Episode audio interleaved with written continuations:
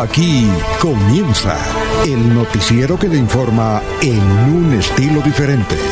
Últimas noticias. Últimas noticias.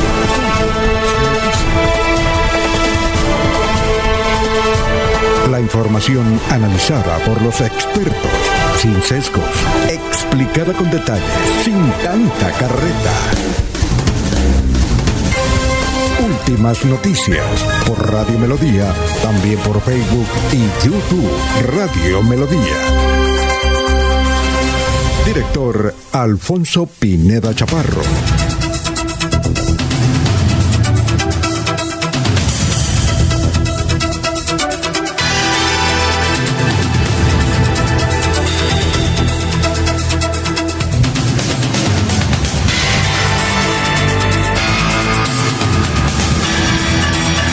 Gracias a Dios. Hoy es jueves 27 de enero del 2022. Nos abre el micrófono Arnulfo Otero Carreño para hablar por Radio Melodía, 1080m, melodía. Estamos por Facebook Live, estamos por YouTube. Gracias por la sintonía. Hoy, 27 de enero, es el Día Mundial de la Torta de Chocolate. Día Mundial de la Torta de Chocolate. Eh, estuvimos viendo un, reality que están haciendo en Miami y a los eh, de, a los chefs era de Masterchef más o menos parecido de cocina. Y al postre al postre eh, se le exigía a los participantes que en la torta en la torta siempre usaran el cacao de Santander el cacao de Santander. Hoy, 27 de enero, un día como hoy, 1880, Tomás Alva Edison patentó el bombillo en 1880. Un día como hoy, en 1941, nació Carlos Julio Benjumea, el famoso gordito Benjumea que murió hace pocos meses, eh, que fue un actor y un empresario. Fue uno de los fundadores con Pacheco eh, de Coestrellas. Coestrellas, una programadora muy buena. Recuerdo un programa que hacía desde la media torta todos los sábados. Bueno, un día como hoy, en 1948, sale a la venta la primera grabadora. Un día como hoy, en 1948, sale a la venta la primera grabadora. Un día como hoy, en 1973, Henry Kissinger firmó en París el acuerdo de paz en Vietnam. Oye, los Estados Unidos, que yo recuerde, los Estados Unidos provocan la guerra y no han ganado ninguna, ¿no? No solamente esta de Vietnam, en Afganistán, en los líos que se mete y, y siempre pierde, ¿no? A pesar de ser una potencia mundial. En el 2010, en California, Estados Unidos, Steve Jobs crea eh, o muestra en una conferencia internacional el iPad. Hace 12 años. Un día como hoy, en 1944, nació Nelson Enríquez, gran cantante, compositor venezolano que, se nacionalizó en, en Colombia, residía en Barranquilla y venía mucho Bucaramanga, pero con una particularidad. Es que Nelson Enrique cuando venía a Bucaramanga no venía a actuar, venía de venía a descansar. Acá se venía solo. En una de esas oportunidades trajo a Pastor López y Pastor sí se quedó. Él sí duró y venía mucho por muchas ocasiones, sobre todo en diciembre a Bucaramanga. Lo recuerda mucho en el barrio Muti, donde patrocinaba el hexagonal de fútbol del barrio Mutis. Un saludo para Álvaro Másmela, uno de los grandes amigos de Pastor López, que pues, venía aquí, tenía una amistad con locutores y periodistas. Aquí creo que tiene un hijo o varios hijos, Pastor López. Él me decía mi primo, porque realmente el, nombre completo de Pastor López era Pastor Pineda. Pero él quería rendirle un homenaje a su señora madre y entonces se quitó el apellido y se colocó López. Y decía, ¿qué hubo, primo? Bueno, Pastor López. Pues sí, entonces Nelson Enríquez nació, ya murió.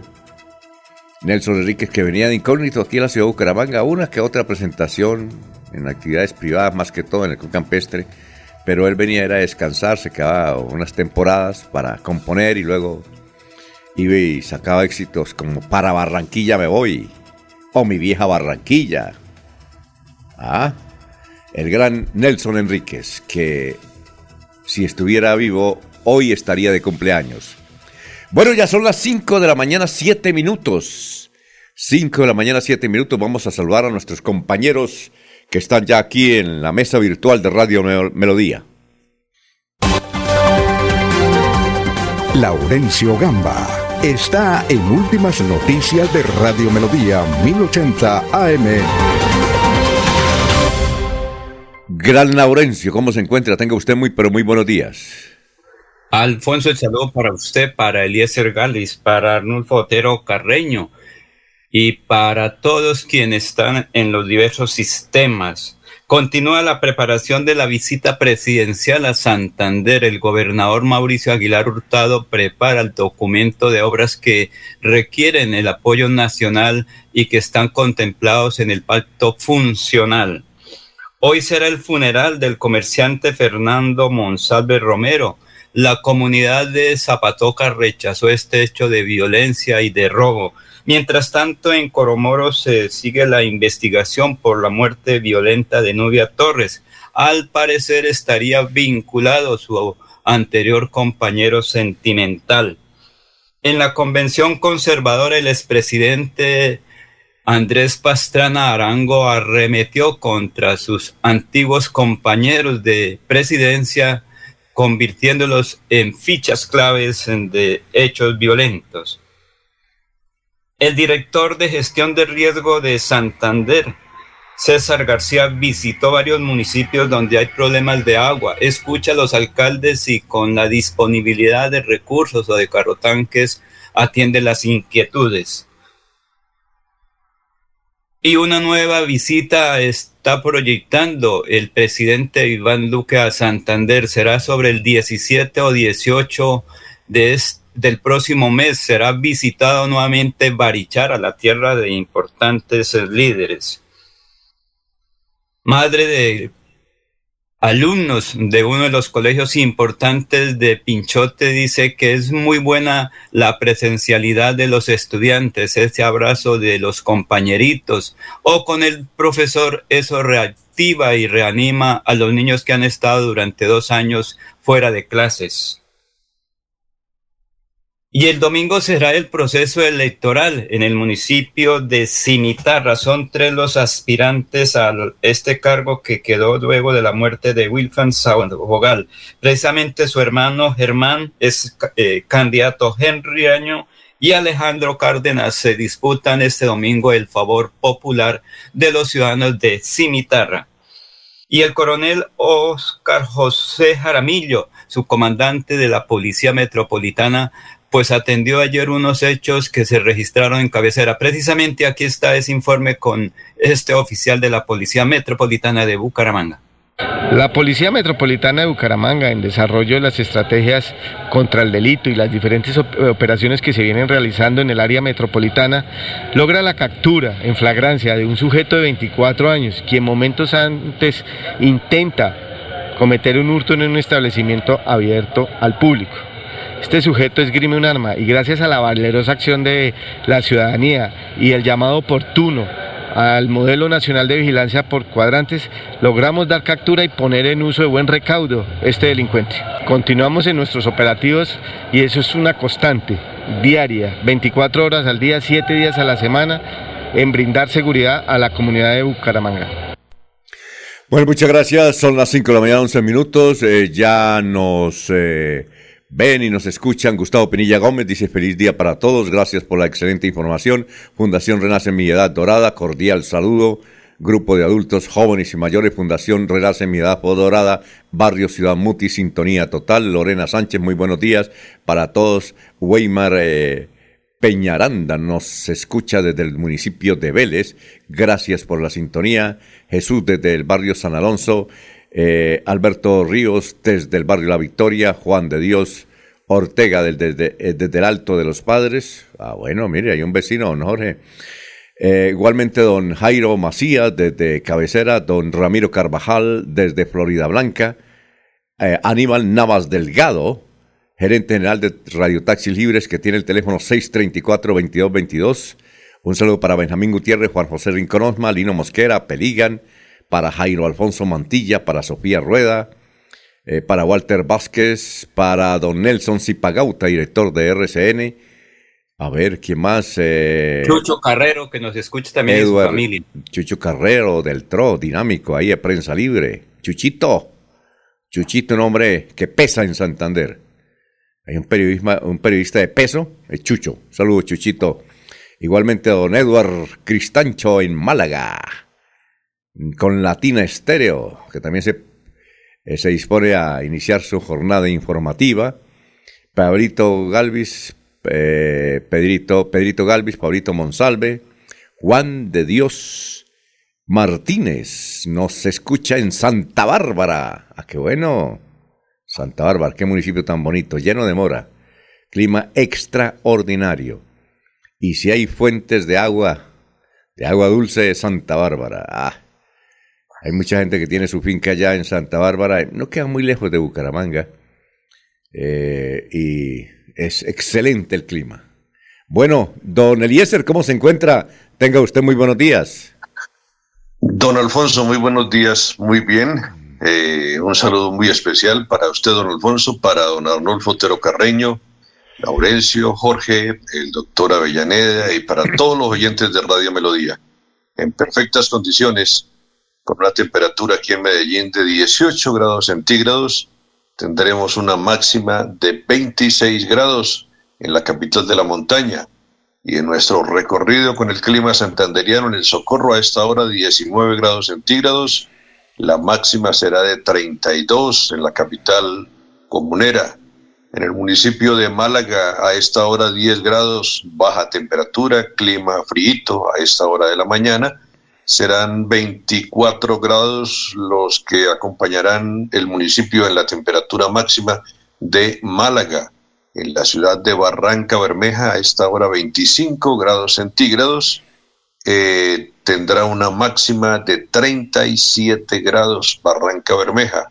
El municipio de San Gil tiene 20 grados centígrados en este instante. La máxima será de 33 grados en la capital de la provincia de Guarentá. En el municipio de Vélez, en este momento 13 grados centígrados, tendrá lluvias en algún momento de la tarde, 24 grados será la temperatura máxima en el municipio de Vélez. En el municipio de Puerto Wilches, en este instante 24 grados centígrados, la máxima de Puerto Wilches será de 37 grados.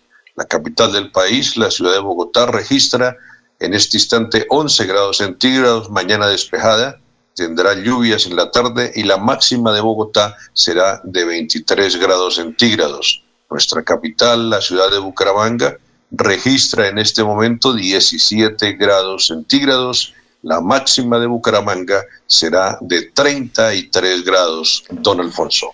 Bueno, antes de irnos con el antropólogo de cabecera y abogado Luis José Arevalo, que a esta hora se prepara para irse para Barranquilla eh, y luego para Argentina, ¿no? Apoyando la selección Colombia, el doctor Luis José Arevalo. Para Barranquilla me como decía Nelson Enríquez, o mi vieja Barranquilla. Así es que ya tenemos al doctor Luis José Arevalo ahí, que hace las maletas y éxito, doctor Luis José. usted le lleva éxito. Cada vez que usted entra a mirar en directo, ahí sentado en las gradas de cualquier estadio del mundo, está la selección Colombia, siempre gana. Así es que a Perú le ganamos y a Argentina también. Doctor Luis José.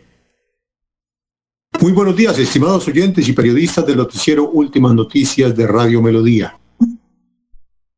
Hoy, jueves, rumbo a Barranquilla, en donde acompañaremos mañana a la selección Colombia en su trascendental partido contra el Perú.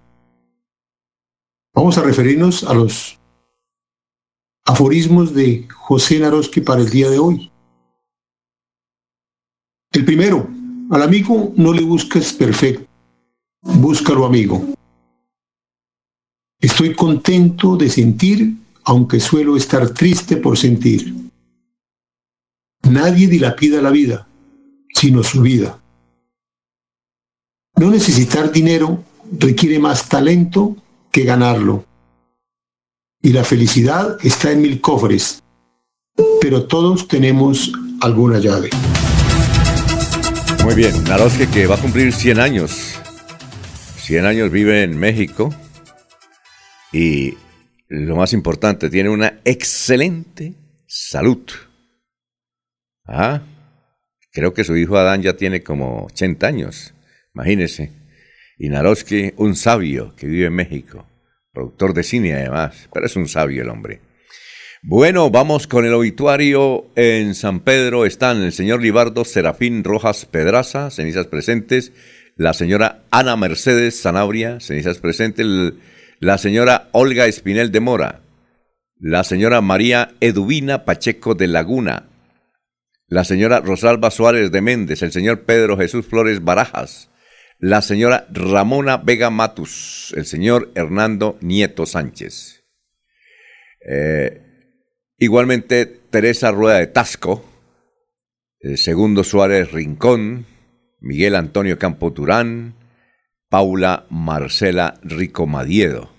Y ayer fue sepultada una distinguida dama, eh, madre de varios empresarios y dirigentes políticos del departamento de Santander y de Colombia, madre de Humberto Vega, abogado, igualmente tía del el exalcalde de Piedecuesta, el, el doctor Ricardo Alfonso Cardoso, en fin, para ellos nuestra condolencia fue sepultada ayer en el cementerio que está en el anillo vial, en el, en el cementerio de funeraria San Pedro, que está ahí sobre el anillo vial.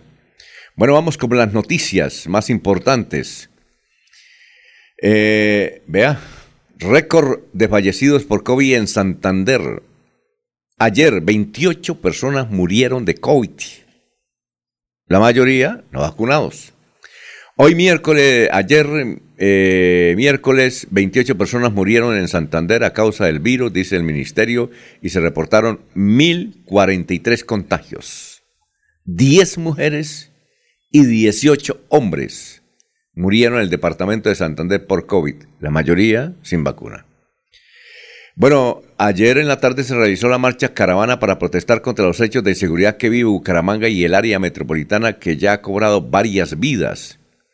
Precisamente los organizadores son los familiares y amigos de Edgar Manzano Blanco, el hombre que recuerdan ustedes la semana hace como 15 días, murió tras recibir dos tiros, estaba con su joven esposa ahí. Él intentó evitar los atracos ahí en el Mirador de Morro Rico. Peluqueros evitaron un atraco al salón de belleza en cabecera, ahí sobre la carrera 35. Ahí en Bucaramanga. Don Javier Castilla es el propietario de un salón de belleza que tiene un nombre supremamente curioso. Antisalón se llama. Y dice, y dice don Javier que un individuo entró con casco a la peluquería a preguntar por un corte. Cuando le dicen que puede seguir, me encañona en la cintura y me dice, pásame todo lo que tiene. Mi reacción fue apretarle las manos duro hasta que soltó la pistola. Berraco, ¿no? Don Javier. ¿Eh? Ahí llegan los barberos y otras personas que estaban eh, conmigo y lo arrinconamos en la peluquería hasta que llegó la policía. Pero verdad con no, don Javier, ¿no? o sea, a, no ser que sea de juguete la pistola, ¿no? Uno no sabe. Arriesgado, Alfonso, arriesgado, porque es que, ¿qué tal que el, tipo ese apriete el gatillo y ocasiona también otra tragedia? Muy arriesgado. Y de pronto experto en armas, porque saber cómo se debe hacer eso es experto. Bueno, eh, don Eliezer, ¿cuándo es que empieza a, funcionar el nuevo Estatuto de Seguridad del cual hablamos ayer y que hay una polémica a nivel nacional? Porque en estos casos a la víctima da la posibilidad de, de, defenderse disparando, disparando, ¿no? ¿Cuándo es que empieza eso? Yo creo que eso debe ser de aplicación inmediata, Alfonso. Ah, Espera, eh, tendrá que cumplir algunos requisitos de que aparezca en diarios o no sé cómo, cómo es el tratamiento de ese tema, pero creo que es una norma para ponerle en vigencia eh, inmediatamente o lo más pronto posible, Alfonso. Yo creo. Con la firma del presidente queda ejecutada la norma y se aplica. Ese es de inmediato. Yo creo, yo creo, eh, eh, Laurencio, que para reducir el número de atracos uno no debe dar papaya. Porque si usted va a veces por Bucaramanga, hay muchachos y jóvenes que en parques sentados en los escaños relativamente solo el parque y sacan sus tremendos celulares pues claro, eso, eso es dar papaya. Entonces no de papaya. Como aquellas personas que van al banco y sacan 10 millones en efectivo y no toman ninguna medida de precaución y los roban. Y después dicen, ay, me roban. No, no de papaya, ¿o no? Yo creo que el que... El, pero eso es como consecuencia de la inseguridad, Alfonso, porque el celular es para utilizarlo. Lo que ocurre es que ahora no se puede utilizar en la calle o toca llevar dos escoltas para que estén pendientes y no se quede hablando solo. Yo le digo... de pronto lo afecten por ahí con un cuchillo. Yo le digo a, así a gente que, hombre, no contesten un celular en la calle. No, no conteste, porque si eso es un lío.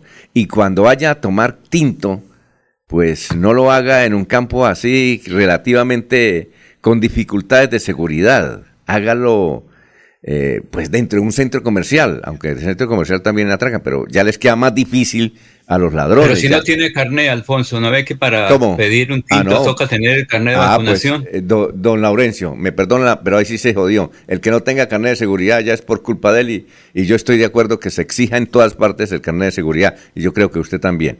Bueno, eh, ojalá cuando haya las... El carnet de vacunación, de vacunación, no de, seguridad. De vacunación, don Laurencio, cuando haya una rueda de prensa diga, me da el favor y piden todos los carnet de vacunación, si no está yo me voy. Yo haría eso. Eso lo hizo, por ejemplo, eso lo hizo un periodista. Eso lo hizo un periodista en México. Sí. En, eh, ¿cómo es que se llama? Ciudad. Bueno, en todo caso, ahí pasaron por televisión. periodista vio una rueda de prensa y entonces llegó el periodista. Necesito como presidente de eh, la Asociación de Reporteros de Baja California, así, algo así. Necesito que usted pida eh, los eh, certificados, le dicen allá, el certificado de sanidad. Entonces, había uno que no lo tenía, yo me voy, yo me voy porque el hombre que no tenía el certificado de seguridad dijo, no, yo soy antivacuna, ta, ta, ta. Entonces el periodista dijo, yo me voy. Usted, Laurencio, haga lo mismo. Hoy hay una rueda de prensa, ¿con quién es?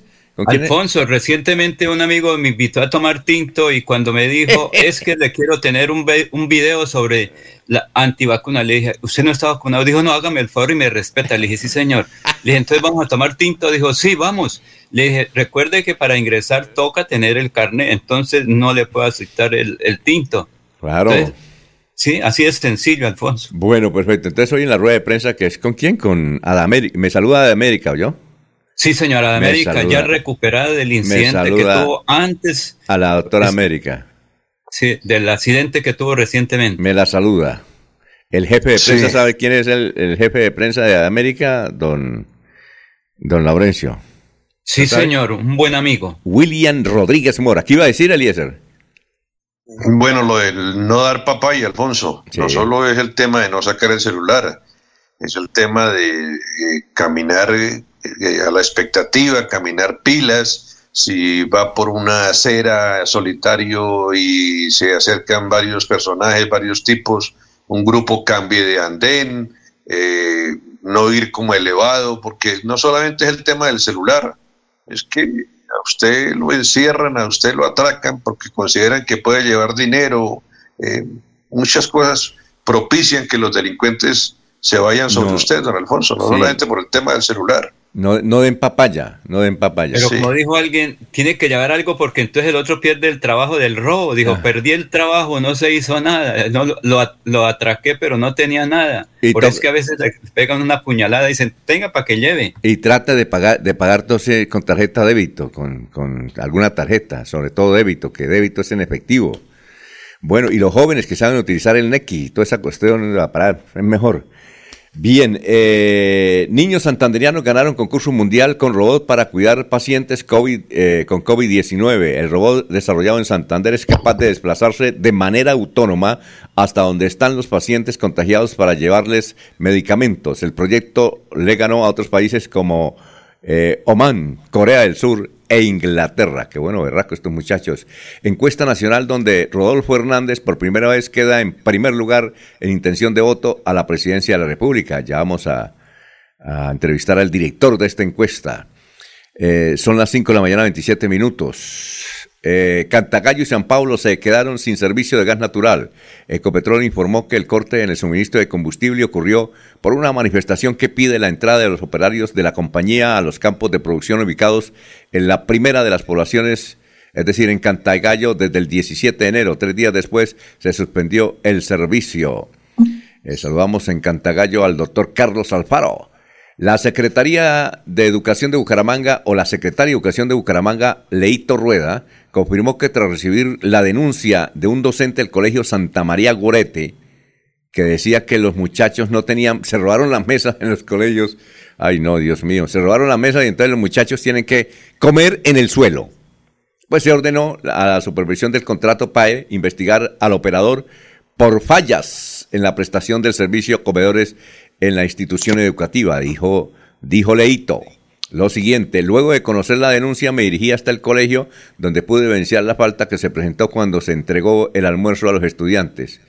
Le llamé la atención al señor rector porque debe organizar el proceso y le exigí al operador, que se llama Nutrepae, que tiene que entregar el mobiliario, sillas, neveras, cocinas y otros elementos para la buena prestación del servicio. Otra información, entregarán hasta 500 mil pesos al mes para vivienda no de interés social. Esta iniciativa del Gobierno Nacional consiste en otorgar a los hogares interesados la suma de hasta 500 mil mensuales, qué buena noticia, para el pago del crédito hipotecario durante los primeros siete años de vigencia. Bueno, Gustavo Petro va a estar este fin de semana en Bucaramanga, más adelante hablaremos sobre su itinerario. Hoy Vanguardia dice lo siguiente sobre Comeva.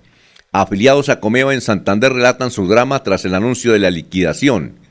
Tras ese eh, anuncio de la liquidación de la EPS Comeva, en Santander muchos pacientes quedaron en el limbo con sus tratamientos, procedimientos, citas o entrega de medicamentos, pese a que la GPS señaló que se garantizará la prestación del servicio hasta el 31 de enero, muchos usuarios ya ven las dificultades. Sí, señor. A nivel nacional, el COVID 17.889 nuevos casos y 282, atención, 282 fallecidos más por COVID en Colombia. Bajan los contagios, así como la cantidad de pruebas realizadas. Igual ocurre con los casos activos.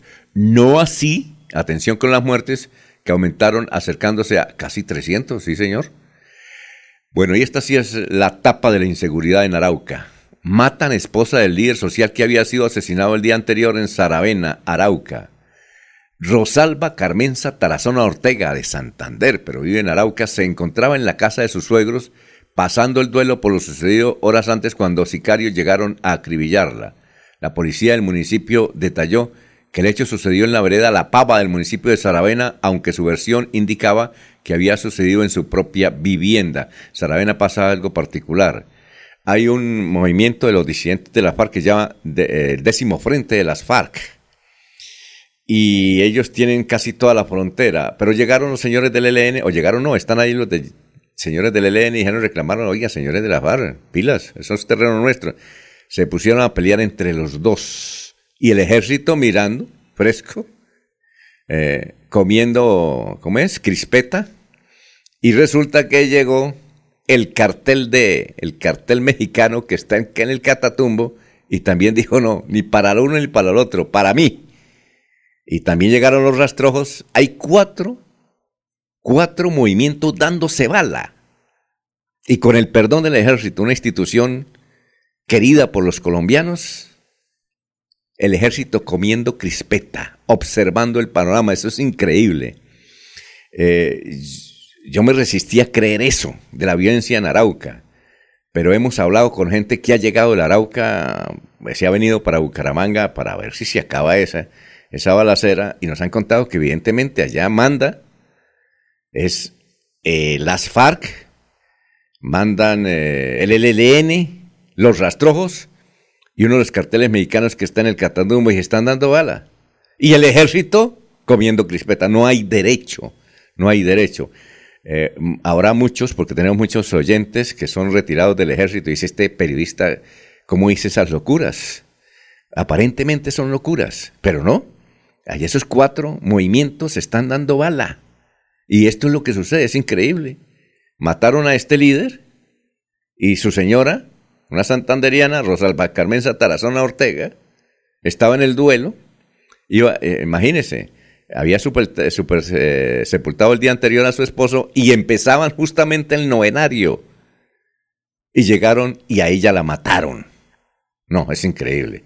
Eso que ocurre en Arauca. Y el ejército. Ya está Jorge Alfonso. Sí, y el, sí, don Eliezer. Y el ejército comiendo crispeta. No hay derecho.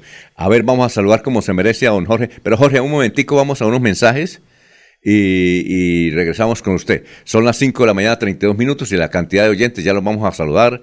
Aquí nos saluda José de Barranquilla. Dice, sí, evidentemente yo era amigo, yo tengo 82 años, yo era amigo de Nelson Enríquez, como usted dice, amigo locutor, me dice locutor, ¿no? Eh, amigo locutor, como usted dice, eh, Nelson Enríquez, yo era amigo de él, vivíamos cerca y él quería mucho a Bucaramanga. Son las 5.33.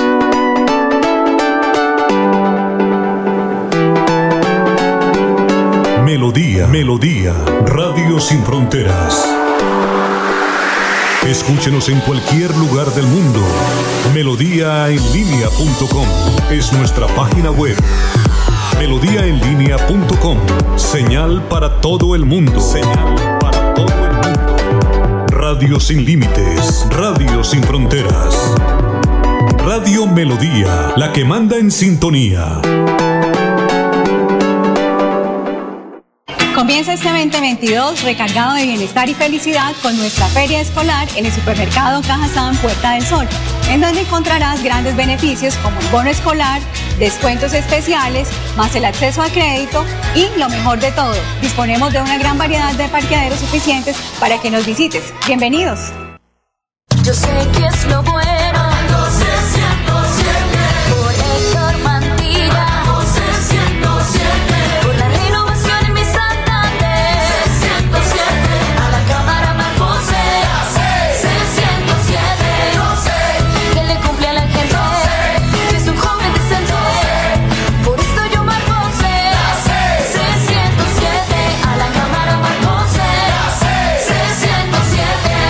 Conservador. Publicidad política pagada. Se va la noche y llega últimas noticias. Empezar el día bien informado y con entusiasmo.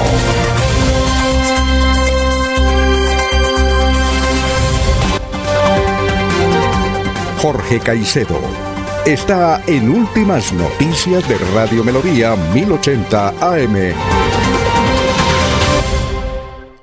Son las 5 eh, de la mañana, 35 minutos. Jorge, ¿cómo se encuentra? Tenga usted muy buenos días. Don Alfonso, muy buenos días. Como siempre, feliz de compartir con ustedes este espacio de últimas noticias y poder saludar a los amigos de Radio Melodía en este vigésimo séptimo día del año al cual ya le quedan 338 días para que finalice este 2022. Una cifra que es noticia, don Alfonso, a esta hora son las pretensiones económicas de la señora, se me escapó el nombre, de la ex esposa del jugador Luis Fernando Muriel. Ella se llama eh, Paula Rentería Brión. Ella eh, ha reclamado al, futbolista colombiano que juega en el Atalanta eh, la significativa cifra de ciento oiga, también me escapó la de 327 millones de pesos mensuales para la manutención de las tres hijas que quedan de, de esta unión. 327 millones de pesos mensuales pretende ella. Luis Fernando Muriel dice que él no ha, no ha recibido ninguna demanda de alimentos hasta ahora, sino que lo que está pretendiendo de ella es una mejor cifra a la pactada, la cual está en ese momento en 30 millones de pesos mensuales. ¿En qué están discriminados los, los costos que según la señora de Muriel eh, quiere eh, para su, la manutención de sus tres hijas? Dice que requiere eh, para pagar el año del colegio de las niñas 165 millones de pesos, para una deuda de medicina prepagada 6 millones 345 mil pesos, para el pago de servicios públicos 110 millones de pesos, vacaciones 150 millones de pesos, administración de la vivienda 16 millones de pesos, todos esos costos son anuales, ¿no? Vestuario de las tres niñas 10 millones de pesos, celebración de cumpleaños de las tres niñas 30 millones de pesos por cada hija. Y recreación 16 millones de pesos anuales. Así que esa es la cifra que pretende la señora Brión, eh, 327 millones de pesos mensuales que el jugador Luis Fernando Muriel pues tendría que entregarle mensualmente para la manutención de sus tres hijas. Muy bien, y no tendrá ropita también para lavar. Oiga, mire, esto, esto, eh, hay un jugador de la selección que se llama Carmona. Yo le escuché a Javier Hernández eh, en una oportunidad ahí por, creo que fue por Blue Radio, decir que él le preguntó una vez a Peckerman, dijo, profesor, ¿usted por qué casi no coloca a Carmona? Es un buen jugador. Dijo, no, el problema no es él, es la mamá de Carmona. Eso viene aquí, nos pone líos y nos exige. Y entonces ya los otros jugadores se indisponen, mi equipo asesor, Carmona, la mamá de Carmona. Recuerdo tanto que ella es la que habla por el jugador, la que exige. El jugador es muy bueno, pero donde ha jugado entiendo que en Argentina también, eh, si está todavía, ya también tenía problemas con los directivos eh, australes y entonces era Carmona. El asunto, eh, hay cosas detrás de los jugadores a propósito de la selección Colombia que juega en el día de, en el día de mañana. Muy bien, oiga Jorge, ahí le mandé, ahí le envié, perdón. Mi hija me dice, no oiga, mandé, diga, envié. Ahí le envía su correo la encuesta que hizo eh, esa firma a nivel nacional. Son casi 200 láminas, que vamos a entrevistar más adelante al que hizo la encuesta, que es un exfuncionario del DANI. Y le vamos a preguntar todo lo que queramos. Él nos dijo, los atiendo, él estaba en Cartagena, ya está en Bucaramanga, y dijo, los atiendo a las seis y cuarto, porque antes estoy haciendo deporte. Entonces, no sé si la recibió, don Jorge. Eh, sí la recibí, don Alfonso. Eh, pues traté de consultarla en el celular y no, no, no abrió el archivo. Ahora que usted está revelando que son más de 200 páginas, pues no, ya entiendo por qué no el celular no, no, no respondió. Sí, eh, voy a mirarla ahora acá en el, en, el equipo de escritorio para poder eso. Preguntaron de, preguntaron de todo. Preguntaron de todo, como en el mercado, de todo, de todo. Así es que tenga la lista para cuando entrevistemos a, al señor. Son las 5.39 minutos, estamos en Radio Melodía, saludamos a Mao Suárez, buen día, fiel audiencia de Mao desde Bogotá, que Dios los bendiga, muchas gracias. Eh, Matilde Moreno, buenos días para todos, excelente noticiero, gracias por la información. Nelly, lo que usted ha dicho de Arauca es exactamente cierto, mi padre tuvo que venirse porque ya se están dando bala a diestra y siniestra a toda hora. Y a veces nos dejan sin luz dice doña Nelly. Gracias. Son las 5.40 minutos, ya tenemos el historiador Carlos Augusto González, que nos va a recordar las noticias de hace 50 años. Hace 50 años y 25 años en Santander. Carlos Augusto, tenga usted muy buenos días. Buenos días a la mesa de trabajo y a los oyentes. Hace 50 años estas fueron las noticias más importantes en Santander. El dirigente Alejandro Galvis Galvis acompañó una visita oficial realizada por el gobernador Jaime Trillo Nova y la secretaria de Educación Departamental Dorilia López Mendoza Curití para solucionar una premiante problemática educativa en el municipio. Posteriormente pronunció un emocionado discurso en el que agradeció a los funcionarios por atender las necesidades de su tierra natal. El jefe de la oficina seccional de Postal, Juan de Dios Juanías, anunció una serie de reformas al interior de la entidad para agilizar la entrega de correspondencia en Bucaramanga. También denunció el pésimo servicio que prestan otras empresas del ramo en la capital departamental, como Mensader, y hace 25 años fue noticia lo siguiente. El gerente general del Fondo Nacional de Caminos Vecinales, Oscar José Reyes Cárdenas, expresó que esta entidad debe ser fortalecida porque ya dejó de ser un fortín burocrático. El Atlético Bucaramanga empató 1 a 1 con el América de Cali en el estadio Alfonso López, mediante un penalti cobrado en el último minuto por el jugador Luis Alfonso Cheo Romero. Cordial saludo a todos. Siga usted, don Alfonso. Muy bien, eh, de esas noticias hace 50 años recordamos a Dorila López Mendoza. Recuerdo como si fuera hoy, 1972. Hacíamos parte, estudiamos en el tecnológico y hacíamos parte del comité estudiantil y hoy obviamente organizamos una huelga. Y en esas protestas, en ese espíritu revolucionario que uno tiene tan joven, yo creo que todos ustedes han tenido ese espíritu revolucionario cuando tenían 20 años, que, que uno quería cambiar el mundo eh, y que admiraba uno a, La Habana. Entonces resulta que tumbamos la malla esa que hay del tecnológico que va al, a, la, a, la, plazoleta ahí donde está el caballo y resulta de que la señora esa habló con nosotros eh, y dijo, vea muchachos, piensen en su familia, piensen en ustedes da buenos consejos Dorila López Mendoza, secretaria de Educación, 1972. No sé qué pasó con ella, era godita como, como Laurencio. Era hermana de Ciro López Mendoza. Y, nos pareció extraordinaria mujer en esa época. ¿Ustedes qué recuerdan de, mí, de, de esas historias de hace 50 y 25 años? Don Eliezer. Don Alfonso, que aparece el apellido Mendoza tanto en los 50 como en los 25 años, como un primer paso, ¿no? Eh, en los 50 y en los 25 años. Y en los 50 años hace referencia a el patriarca de vanguardia liberal moviendo sus palos, eh, eh, llevando por delante sus influencias para que un ministro visite su tierra de Curití, para hacer vueltas allí en Curití. Es decir, desde hace 50 años y seguramente desde mucho antes, ya existían las palancas.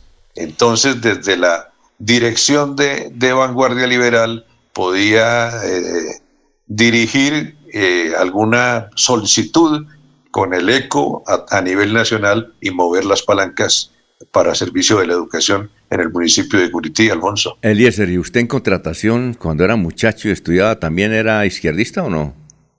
También hacía algunas cositas, don Alfonso, sí, señor. Eh, y uno soñaba, uno soñaba con estar en Cuba, ¿no? ¿Y cómo son las cosas, no? ¿Ah? Dice, dice Gustavo, ¿cómo? Alguna vez, alguna vez eh, protestando por eh, actividades de la clase política del municipio, eh, con un grupo de, de, los compañeros de la escuela o del colegio, hicimos unos avisos en fachadas. pero el hecho es que hicimos los avisos, nadie supo quién los hizo, fue una, una cosa que llamó mucho la atención de la comunidad en esa época y al otro día tuve que tomar un, vuelo, un vuelo, no, un viaje por, por, carretera, no sé si hacia Bucaramanga o hacia Bogotá, y en el, en el transporte me encontré con un amigo que también formaba parte de, mi, de mis eh, amistades, pero no de ese grupo con el que habíamos hecho los avisos. Y ese amigo me dijo, Eliezer, ¿cómo le parece lo que hice anoche? O sea, el tipo se atribuyó que había hecho los avisos cuando uno de los, de, los personajes que había actuado en la protesta había sido yo. no, recuerdo, historia, ¿no? recuerdo una frase de Luis Eduardo Garzón, el exalcalde de Bogotá, en un programa de radio, quien dijo, dijo, quien a los 20 años no haya sido revolucionario no tiene corazón y quien a los 40 años lo siga haciendo no tiene cabeza. sí, señor. Buena frase. buena frase. Sí. Eh, si eh, en, esa época hubiese existido un Petro, estaríamos con él, ¿no? En esa época, los muchachos. Bueno, Gustavo Pinilla Gómez dice, Dorila López Mendoza se, destaca como se destacó como secretario de Educación Departamental. Creo, Gustavo, que ya ya murió. Elsie Patricia Archila, buenos días, Dios los bendiga a todo el equipo de trabajo, gracias por su información. Eh, Rubén, evidentemente, qué tiempos aquellos, los recordamos porque de muchachos éramos muy intransigentes. Don Laurencio, ¿qué recuerda usted? Alfonso, que por allá hasta Barbosa se nombraba, se decía de Dorila López Mendoza, la hija, la hermana del doctor Mendoza, que era el dirigente conservador. Hermana de, Ciro, eh, de Ciro López Mendoza. Sí, del doctor Ciro López Mendoza. Y Alejandro Galvis Galvis, por ahí en Curití hay un colegio que se llama Eduardo Camacho Gamba. Ahí tiene historia. Pero Alfonso, para la época, digamos que se tenía mucha incidencia en el sur de Santander sobre lo que desde Bucaramanga se realizaba. Para esa época comenzaban a trabajar lo que era la construcción de la pavimentación de la vía eh, central hacia Bucaramanga. Y recuerdo que para la época por allá estaban también construyendo la subestación de la electrificadora. Carlos Rodríguez, Mario Camacho Prada posteriormente, que eran de la izquierda para la época. Mario Camacho nos decía, hay que ser pensador. Entonces eh, yo le decía, sí, pero no es que yo soy de CITE, profesor. Y Carlos Rodríguez, que creo que ahora está en Chile, de la OIT, Organización Internacional del Trabajo, me decía, venga, se métase a la JUCO, métase. Le dije, no, no, mano, no es que nosotros somos aquí, de CITE, aquí tenemos una historia muy importante. Pero la otra, Óscar Josué Reyes Cárdenas, Caminos Vecinales, él fue el que ayudó a pavimentar la vía en Barbosa entre el centro de Barbosa y donde ahora actualmente está la UIS. Qué bueno sería que volviera Óscar Josué Reyes Cárdenas a caminos vecinales. Óscar José Reyes. Para pavimentar esa vía que requieren unos 2.000 estudiantes, profesores y la comunidad hasta Altos de Toscana en ese sector, pero que sería importante la pavimentación ahora que comienza nuevamente la forma presencial en la UIS, en la UIS Barbosa que queda ahí en ese sector. Oscar, Oscar José, eh, Laurencio Oscar, José Reyes, Cárdenas fue candidato a ayude a pavimentar esa vía. Sí, fue candidato a la gobernación de Santander, fue senador de la República, hoy está en el Socorro, tiene una emisora. ¿Cómo es que llama la emisora, Jorge, que tiene él allá? En FM. La, nueva. La, nueva. FM. Sí. Y él, y, y, durante su gestión, hace 25 años, como director de Caminos Vecinales, eh, pavimentó ese tramo que hay entre el Socorro y Palmas del Socorro. Bueno, vamos a una pausa, son las 5.48 minutos, estamos en Radio Melodía, gracias a eh, Juvenal eh, Peñaranda que nos escribe desde el centro de Bucaramanga. Eh, Juan Esteves Molina nos escribe de Fontana, gracias por la sintonía, son las 5.48. Yo sé que es lo bueno.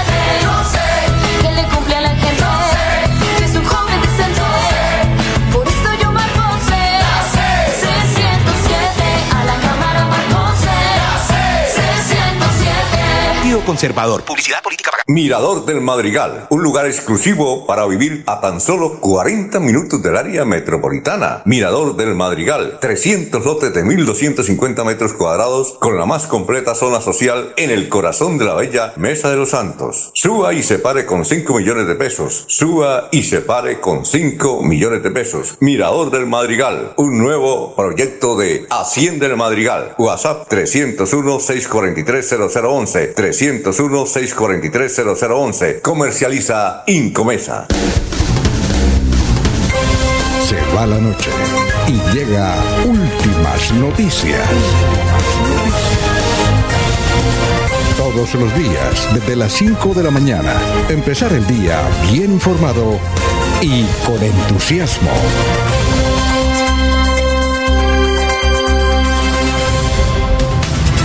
Ya son las 5 de la mañana, 40 minutos, 49 minutos.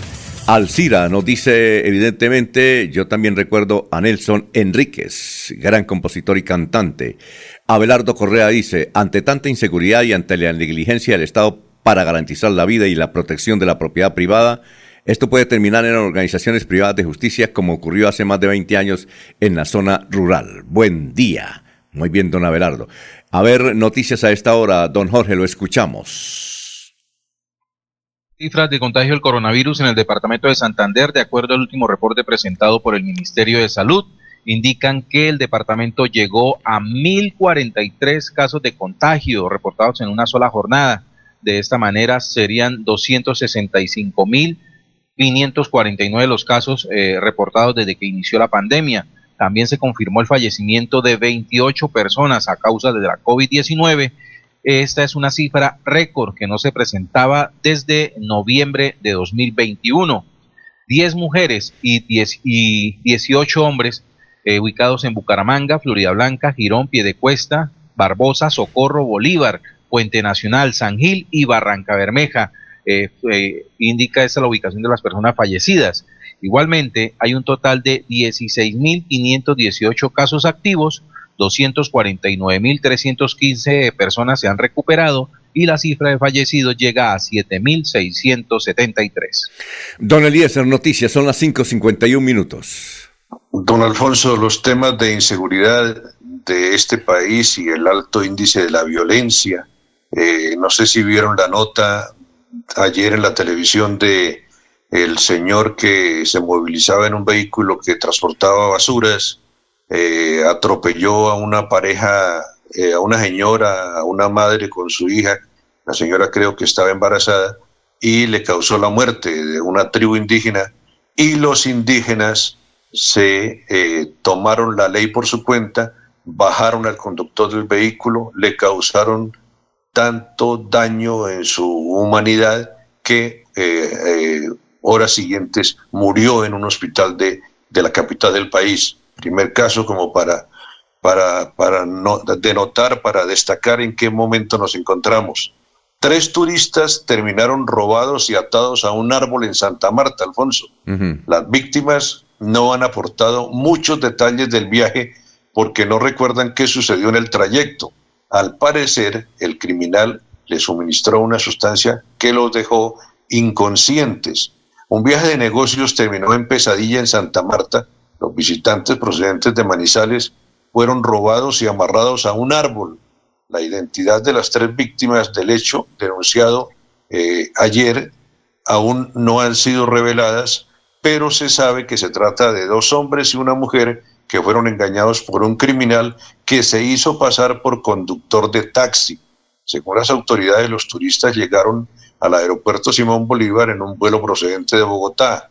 Desde este punto tomaron un taxi con destino a un hotel, pero no llegaron porque el conductor terminó robándolos. Las víctimas no han aportado muchos detalles del viaje porque no recuerdan qué sucedió en el trayecto. Al parecer, el criminal les suministró una sustancia que los dejó inconscientes. Aprovechando ese estado, los condujo a un sector desolado en playa dormida y ahí los amarró a un árbol y les cubrió los ojos para luego robarles sus pertenencias. Eh, no sé hasta dónde estamos llegando, Alfonso. Sí, yo recuerdo sobre eso que ocurrió en Santa Marta. Cuando usted vaya al Parque Tayrona y puede ingresar a esa inmensidad que es el Parque Tayrona, eh, hay unos eh, indígenas que venden una sustancia, que venden una hierbita y el Señor dice, bueno, yo quiero que alguien, si tiene dolor de cabeza, se tome este poquito de agua con esta hierbita y en 10 minutos le tiene que quitar o menos el dolor de cabeza. Si, si se le quita el dolor de cabeza, esto, usted me compra la hierbita. Si no se le quita el dolor de cabeza después de 10 minutos, eh, yo no le cobro la hierbita, pero esa hace, da resultado. Pero él decía, eso hay que tomarlo, es en mínimas proporciones. Cuando usted lo toma en máximas proporciones, queda borracho y, puede perder la conciencia. Seguramente uno piensa, aquí especulando, que a esos de Santa Marta tal vez le dieron esa, no burundanga, sino esa sustancia, supone uno, ¿no, Eliezer? Bueno, don eh, Laurencio, lo escuchamos, son las 5 eh, de la mañana, 55 minutos. Alfonso, presidente Iván Duque en Santander, el gobernador Mauricio Aguilar Hurtado que prepara las eh, peticiones, no, no camándula ni cadena, son cosas muy concretas, porque ojalá que el martes que viene el presidente, la bancada de Santander en el Congreso y Senado estén ahí en fila, no para pedir un nombramiento de un vigilante por ahí en una entidad estatal, sino más bien apoyar esas obras que requiere con urgencia Santander, porque después nos ponemos a criticar que no hacen nada, que mire qué tal, hacen algo para ellos, pero no para Santander. Precisamente el gobernador de Santander, Mauricio Aguilar Hurtado, sobre la visita presidencial y el proyecto que va a presentar, nos refiere en los siguientes términos revisando cómo van los proyectos estratégicos para el departamento de Santander, sobre todo poder avanzar en esa conectividad y en ese desarrollo que requiere nuestro departamento. Tenemos una visita el próximo primero de febrero con el señor presidente, en la cual vamos a presentar un proyecto muy importante estratégico que es el anillo vial eh, metropolitano, eh, en la cual queremos que el gobierno nacional asuma un compromiso para poder asegurar los recursos y tener cierre financiero y poder lograr la ejecución del mismo. La variante de San Gil, que es una obra que hoy está eh, en poco avance de ejecución, tenemos problemas eh, con el contratista, esperamos que se defina una situación, si se cede este contrato y se pueda ceder a otra, a otra firma contratista o si eso se caduque, al igual que la conectante C1, C2, que también presenta una situación similar, poder avanzar con la culminación de la vía Yuma en Barranca Bermeja, que también se requiere otros recursos importantes por parte de Ecopetrol, Gobierno Nacional, Municipal y Departamental. Entonces estamos analizando todos esos proyectos que sin duda se requieren para el departamento, al igual que rotondas eh, del anillo vial que se requieren en este importante corredor porque vemos una situación preocupante de que empresas que están en las zonas francas, hoy dos de ellas se han ido precisamente a que, hay, que no hay un verdadero flujo vehicular en este sector. Entonces estamos trabajando. Entonces son temas que le vamos a llevar al señor presidente y sobre todo de seguir avanzando en ese gran propósito de lo que tenemos en el pacto funcional, en las ejecuciones de esos grandes proyectos, pero también preparando no solo esta reunión el, primero de febrero, sino también la visita que tendremos alrededor de mediados de febrero entre el 17 y 18 en Barichara, para que también sigamos anunciando más obras e inversiones para nuestro departamento de Santander. Son las 5.57 minutos. Eh, los oyentes dice eh, Víctor Ardila. Los escucho siempre todos los días hasta las siete y media. Pedro Gómez Veor de Piedecuesta. El gobierno debería acabar con los las limosnas que le dan a los colombianos y mejor bajar el precio de la canasta familiar y así mejoraría el estado económico del país. Lorena Sánchez, está cayendo un torrencial aguacero aquí en Lizama, cerca de la ciudad de Barranca Bermeja.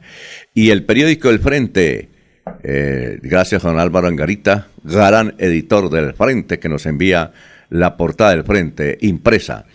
En primera página dice, Andrés Pastrana acusa a tres expresidentes de narcotraficantes son Juan Manuel Santos, Samper y César Gaviria. ¿Quién sabe qué le, está, qué le estará pasando a Andrés Pastrana? No solamente dijo, sino que dijo esta frase, todo aquel, todo aquel que esté de acuerdo con legalizar la droga, tiene espíritu de narcotraficante. Uy, se le fueron las luces al doctor Andrés Pastrana. ¿Será que tiene líos mentales? semejante en plena convención conservadora, que a propósito en el frente destacan esa información, también destaca que fue el lanzamiento de David Barguil, proclamado candidato oficial del Partido Conservador. Uno sabe que al final ellos se pegan, y se pegarán por ahí al Centro Democrático, ¿no? Eh, Alfonso. Sí, cuénteme, don Laurencio. Pero es que el expresidente Andrés Pastrana, yo estuve virtualmente ayer también en la convención pues él dijo cosas que todo mundo conoce. Recuerde que él fue secuestrado por, él mismo lo dice, por presuntos miembros del narcotráfico en Colombia. Y por eso esa tiene guardadito todo eso y acusa. Recuerde el proceso 8000, que fue también el que denunció toda esa situación. Y pues es lo que él tiene guardado de lo que le ha ocurrido. Él dijo hace precisamente 30 años estaba viviendo en carne propia no, eso está bien. Está bien, Laurencio. Está, eso está bien. Pero lo que no estamos de acuerdo es lo que dijo. Dice que todo aquel que esté de acuerdo con la legalización de la droga tiene espíritu de narcotraficante. Yo, yo conozco mucha gente importante, científicos, aquí en Santander. A mí me gustaría inclusive que legalizaran la droga, no por consumir droga, pero para ver si acaba la violencia. García Márquez lo planteó, Alfonso López Pero hay, hay mucha gente de bien en Colombia y en el mundo que creen que eh, para acabar con el narcotráfico se debe legalizar la droga, legalizarla.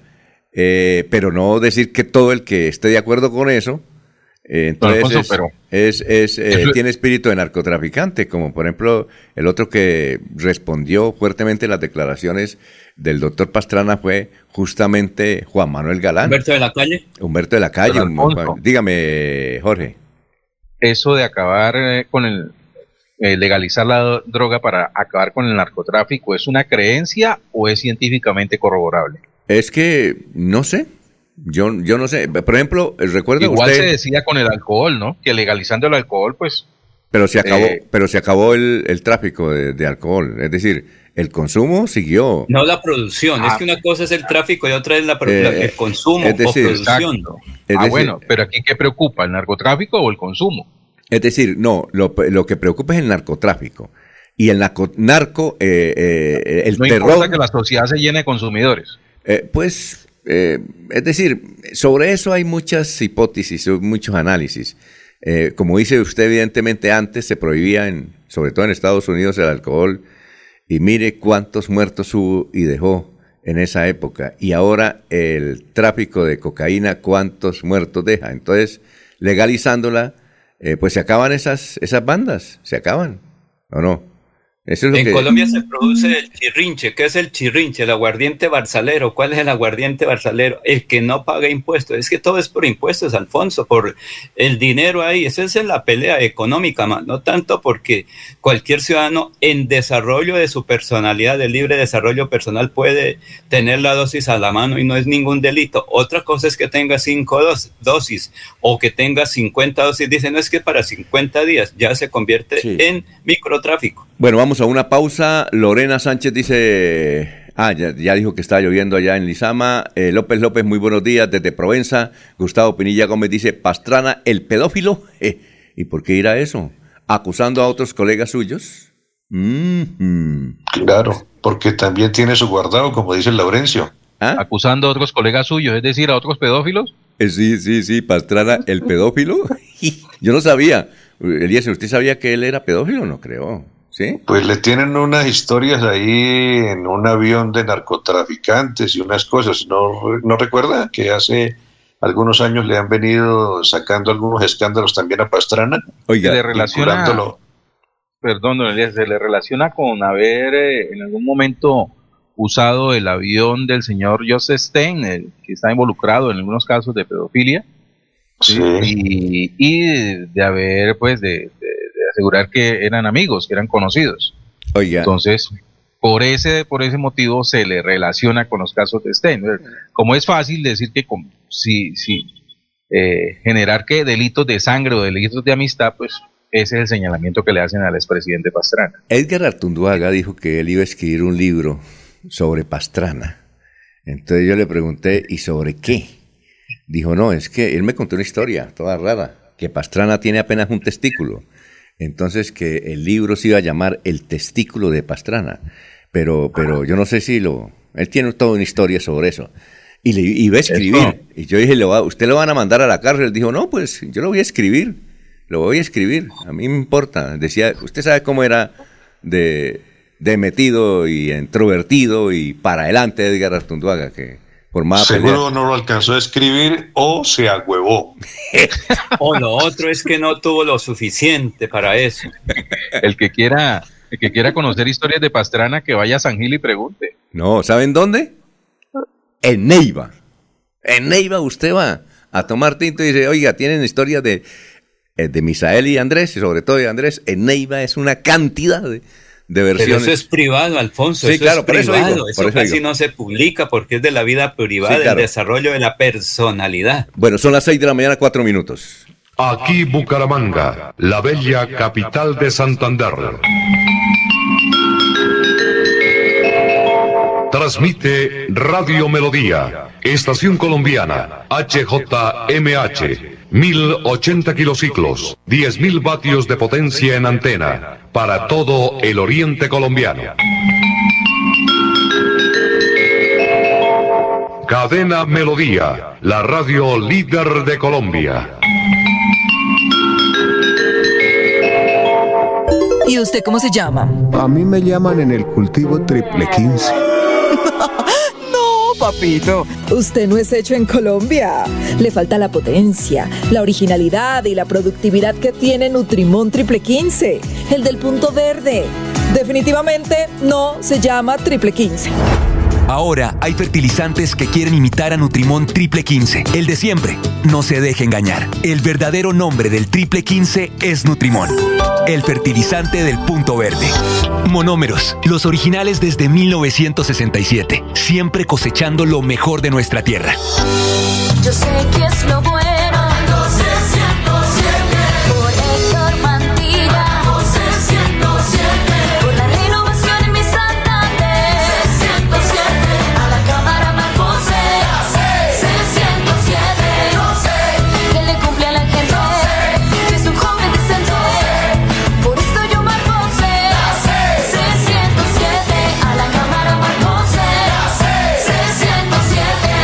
Conservador. Publicidad política pagada.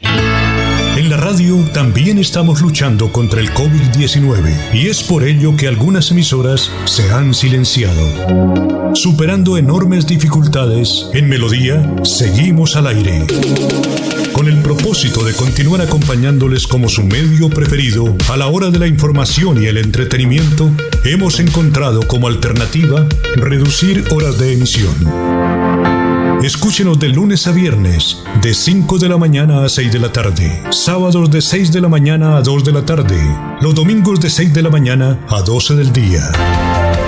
Melodía 1080 AM. En Facebook, Radio Melodía Bucaramanga.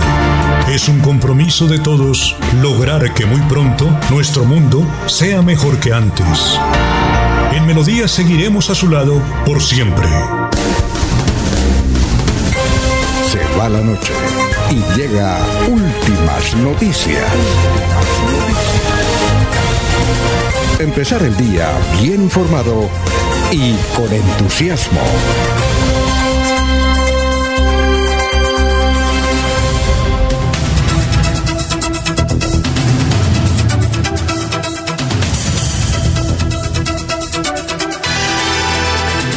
Ya son las 6 de la mañana, 7 minutos, 6 y 7. Noticias a esta hora, Jorge. Estamos en Radio Melodía. Don Alfonso, resolviendo las inquietudes de algunos eh, ciudadanos sobre la puesta en funcionamiento de las piscinas de los parques Recrear en Bucaramanga, el Instituto del Deporte de Inderbu confirmó que por renovación del contrato de personal la reapertura se dará solo hasta comienzos de febrero próximo. El instituto, como todos los años, por temas contractuales, tienen ese mismo vacío o retraso para ponerlas en servicio debido a que la gente pues eh, debe de, iniciar el proceso de contratación de las personas que estarán a cargo. Así lo indicó el director Pedro Ballesteros, quien señaló que están finiquitando detalles para tener lista la vigilancia, los piscineros y el mantenimiento locativo antes de abrir los escenarios deportivos al público. Ya son las 6 de la mañana, 8 minutos, eh, don Eliezer. Don Alfonso, eh, usted nos habla que en próximos minutos tendremos eh, un invitado para una encuesta que coloca a don Rodolfo Hernández en primer lugar. Sí, claro. Eh, se hace una nota en los medios internacionales sobre el señor Víctor López. Es la persona que está detrás de la campaña de Rodolfo Hernández. Usted hacía referencia hace algunos días que es el mismo asesor de Bukele en El Salvador. Eres-. Sí, Víctor estuvo aquí en Bucaramanga. Víctor es español. Sí. Eh, sí, claro, y fue, eh, es el asesor de Manuel Felipe López Obrador, Andrés Felipe López Obrador, y también de Bukele, de, Sí. de San Salvador, sí, claro. Entonces, eh, los medios de comunicación como Semana, como El Tiempo y otros medios internacionales, pues no, no eh, dejaron, no ahorraron detalles de lo que pasó en el último debate, que el asesor don Víctor López se acercó muchas veces a hablarle al oído a Rodolfo Hernández. Este señor, pues, tiene una eh, importante hoja de vida, es licenciado en periodismo y ciencias políticas es máster en análisis político y asesoría institucional y tiene un posgrado en liderazgo para la competitividad global por una universidad de los Estados Unidos. Y como usted lo indica, en América ha estado detrás de varias campañas presidenciales eh, que han tenido éxito en las elecciones. Así que lo que no sé, está pasando Sí, lo que no sé, Eliezer, es si Rodolfo lo aceptó, porque yo le pregunté a Rodolfo Hernández, le dije, bueno, y el asesor Víctor López dijo, no, aquí han venido no solamente él, el de Bill Clinton, vi- ha, ha venido aquí el del muchacho este de, Arge- de- de Chile, ¿cómo es que llama el presidente de Chile? Vino acá, han venido los de los presidentes argentinos, aquí ha venido todo el mundo, me dijo, pero no sé si lo contrató. Ahí dice que lo contrató. Pero dice que es la persona que estuvo detrás de Rodolfo en el último debate y que muchas, en muchas oportunidades lo vieron acercarse a hablarle al oído a Rodolfo como para decirle, bueno, esto lo vamos a abordar de la siguiente manera o esto lo vamos a decir así o aquí hay que salir con estas palabras o con esta frase. O... Entonces se nota que sí está, que está López Ah, muy cercano a Rodolfo Hernández en esta campaña a la presidencia. Bueno, tenemos en la línea a Gloria Flores, ella es santanderiana, estuvo a punto de llegar al Senado hace cuatro meses, inclusive en los boletines cuando, hace cuatro años, cuando hablábamos sobre los resultados electorales, ahí figuraba la santanderiana Gloria Flores. Ahora está, desde luego, ella es un- una de las manos derechas de Gustavo Petro. Gustavo Petro va a venir a Bucaramanga este sábado. Hay mucha expectativa por su asistencia, por lo que pueda hacer Gustavo Petro aquí en Bucaramanga y Santander. Eh, doctora Gloria, nos place mucho saludarla. Muy buenos días. Eh, buenos días, Alfonso. Un saludo muy especial para su equipo de trabajo y para usted en especial y para toda la audiencia. Muy bien. Y gracias por la invitación. Eh, sí, son las 6 de la mañana, 12 minutos. Bueno, eh, ¿cómo es el, eh, la ruta, la agenda de Gustavo Petro en la ciudad de Bucaramanga? El acto central de Gustavo Petro será a las 4 de la tarde en la parque principal de, de Piedecuesta. Él está eh, mañana en Nariño, llega a la ciudad de Bucaramanga y vamos a hacer con él un recorrido por toda el área metropolitana, con algunas estaciones en Bucaramanga, en Girón, en Florida Blanca, para culminar a las 4 de la tarde en la plaza principal de, de Piedecuesta. Eh, en sí va a estar con toda el área metropolitana y esperamos que también lleguen delegaciones de San Gil, Sabana de Torres y Barranca Bermeja. Entonces hay una gran expectativa, estamos muy contentos por la visita de Gustavo y hemos hecho un trabajo grande para convocar y para construir todas las condiciones para su presencia en, las, en, la, en el área metropolitana. Ahora, eh, el recorrido, por ejemplo, que hace aquí en Bucaramanga, ¿usted sabe cómo es la ruta? Eh, ¿Va a ser en carro o va a ser a pie?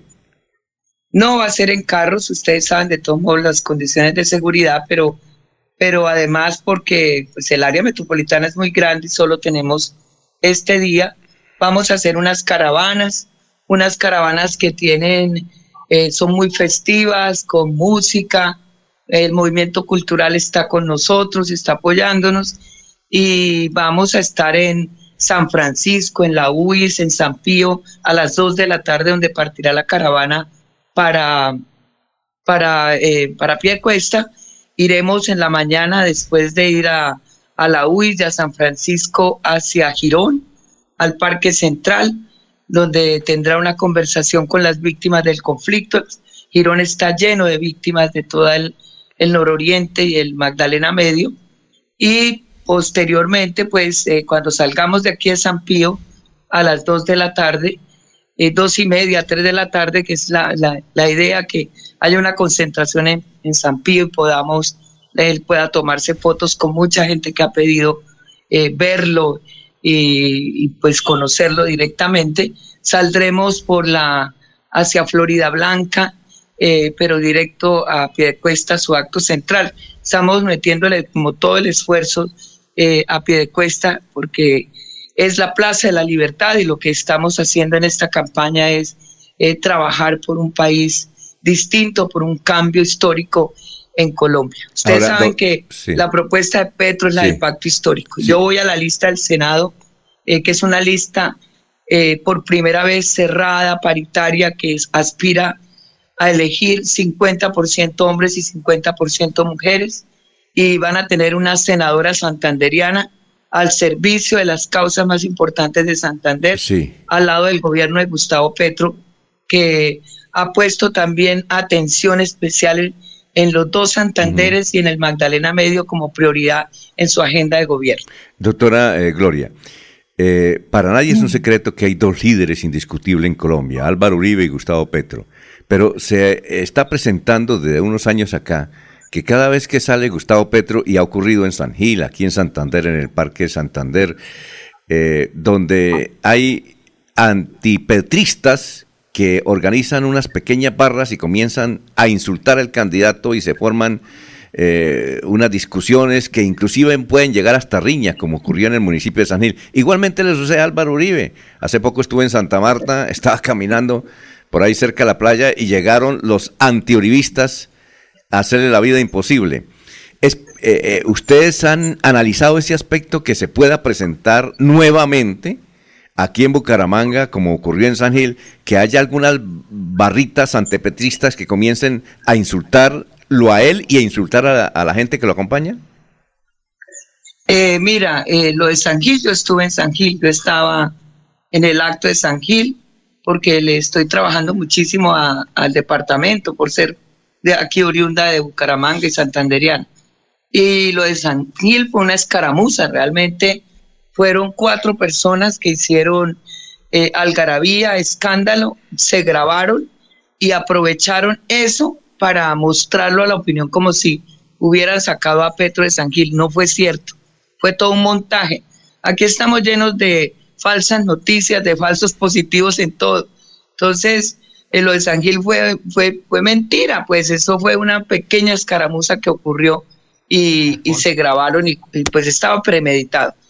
Aquí, por supuesto que tenemos eh, pendiente todo y yo creo que lo más importante es que la gente está rodeando a Gustavo Petro, hay mucha gente a favor y vamos a tener todas las medidas de seguridad eh, porque pues vamos a estar protegidos también por nuestra propia gente, los jóvenes, en, la, en los distintos lugares a los que lleguemos, pues Petro va a estar al lado de un contingente de hombres, de mujeres, de, ni- de, de, de juventud especialmente, que lo siguen con mucho fervor. Y no, no, no pase, cua- todos los políticos les pueden suceder hechos, cosas que, que, que intenten, digamos, afectarlos, pero, pero yo sé que Bucaramanga y toda el área metropolitana va a demostrar su decencia y su, su compromiso con, con la democracia. Y el compromiso con la democracia es precisamente eh, garantizar que en medio de una campaña electoral se pueda, se- los, los distintos candidatos puedan desarrollar su trabajo sin ningún inconveniente. Ahora, Eso doctora, se puede neutralizar y no nos preocupa. No nos Bueno. preocupa porque a Petro lo quieren en Santander. sí, doctora Gloria, usted recuerdo hace cuatro años estuvo sena- de senadora prácticamente. Uh, muchos Sí. piensan que le robaron las elecciones a usted. Pues yo me juramenté, Alfonso. Sí, claro. Yo fui juramentada en el, en el Senado.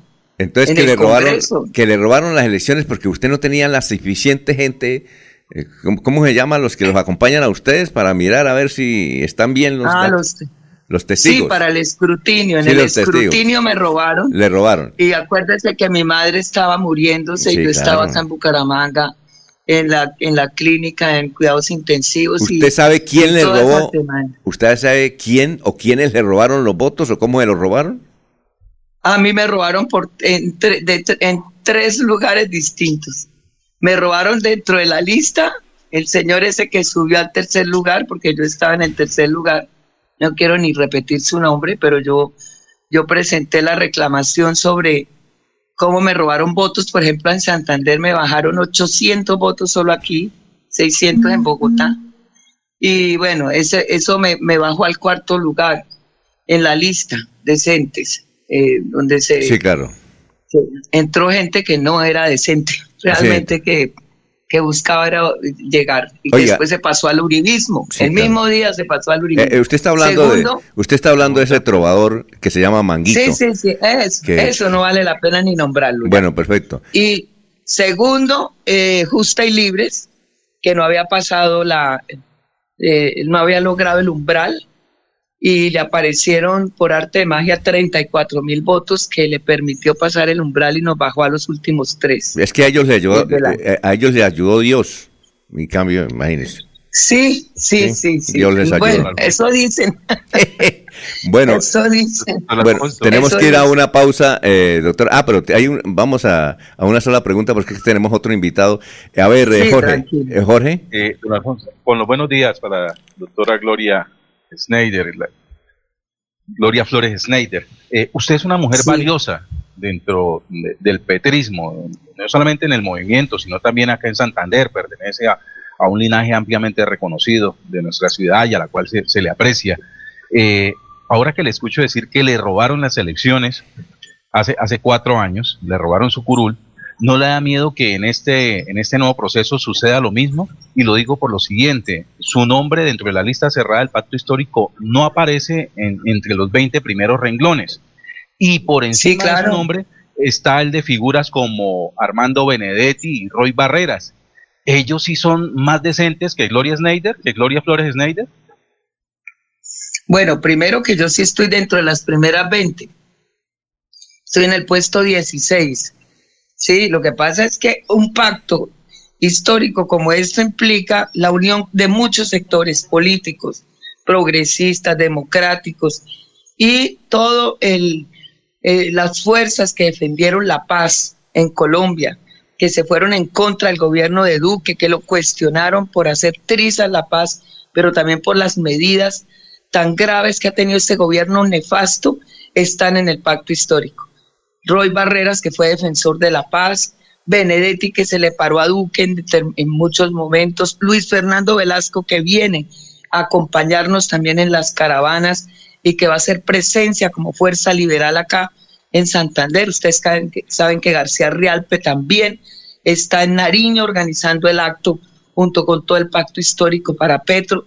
En fin, aquí hay una serie de fuerzas progresistas, de los liberales, de verdad, verdad, que tienen en sus venas eh, las, la, la historia y la memoria de Uribe Uribe, de Gaitán, de López Pumarejo, de todos los que lucharon también porque este país pusiera al frente la reforma agraria, el apoyo al campesino, el progreso para el país y no lo que han hecho estos gobiernos uribistas de entregarle todo a los a las grandes multinacionales y al neoliberalismo. Eh, doctora Todos Gloria. esos sectores están aquí. Yo estoy en el puesto 16, Sí. estoy entre el senador Wilson Arias y el congresista eh, César Pachón, que está de 17 y Wilson Arias Doctora, de 15. doctora La Gloria. lista aspira a sacar Sí. 30 senadores y senadoras. Doctora Gloria, mire, como Sí. dice Jorge, usted es una persona muy noble, muy sencilla, Sí. muy defensora de Petro, pero parece, esta pregunta se la, podría hacer- se la podríamos hacer a Petro, pero parece que Petro no la quiere.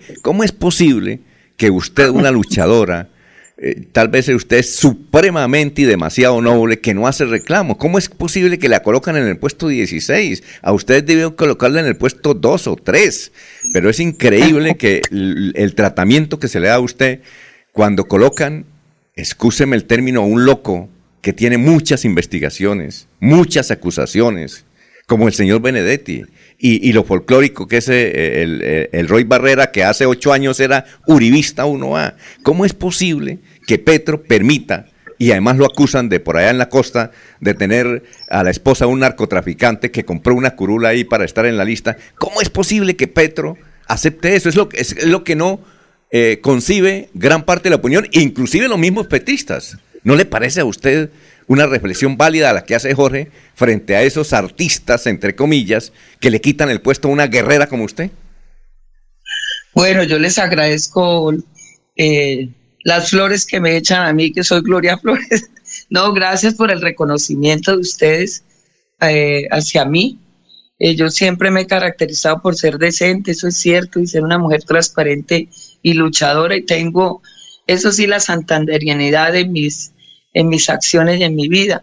Entonces, eh, pero no, mire, yo soy de las forjadoras de la unidad eh, y soy de las que he construido este pacto histórico y he acercado a muchos sectores, porque aquí de lo que se trata es de unir a los colombianos y colombianas de diferentes opiniones, de diferentes eh, tendencias ideológicas, porque aquí necesitamos hacer un pacto para sacar este país adelante, sacarlo de la violencia, de la guerra, del robo tan brutal que nos hacen todos los días, esa corrupción que nos está carcomiendo.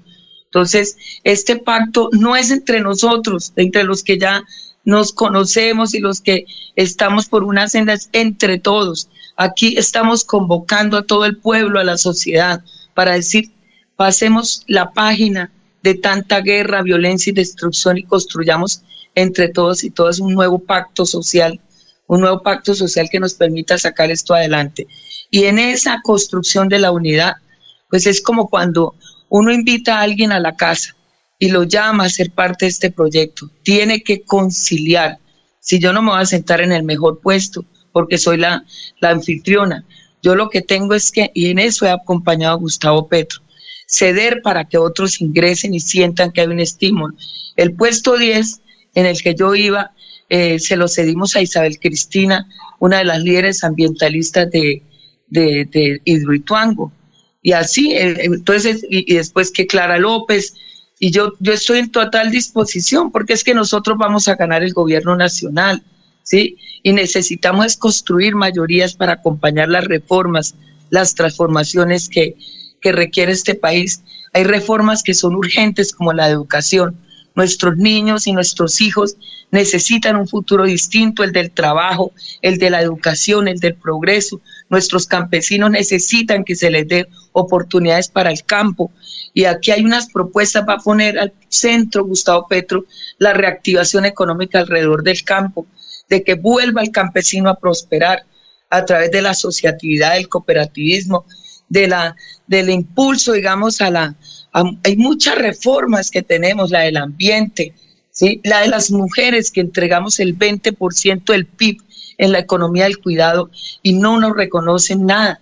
Entonces, hay urgencias aquí en el país y para eso necesitamos a todos los colombianos y colombianos. Bueno. Este proyecto no tiene odio, Sí. no tiene odio contra nadie ni rabia contra nadie, sino está convocando. Y Entonces, usted- mi puesto 16, Sí. a mucho honor, además lleva el 16, que es el de 16 de marzo, de la insurrección comunera, esa mujer Manuela Beltrán. Ese puesto 16 es un puesto que nos ayuda a impulsar y a trabajar a los primeros y a los últimos. Y yo estoy cumpliendo esa labor. Eh, voy a ganar y voy a estar con ustedes Ah, bueno. y con las- los santanderianos y santanderianas. Bueno. Y muchas gracias por el amor y el respaldo que me dan. Bueno, doctora Gloria, muchas gracias. Éxitos en su gestión. Que todo sea alegría, entusiasmo en la visita de Gustavo Petro al departamento de Santander. Muy amable por estar en Radio Melodía. Bueno, muchas gracias a todos y, y aquí está, estoy dispuesta a seguir trabajando con ustedes. Un abrazo. Adiós, son las 6 de la mañana, 28 minutos.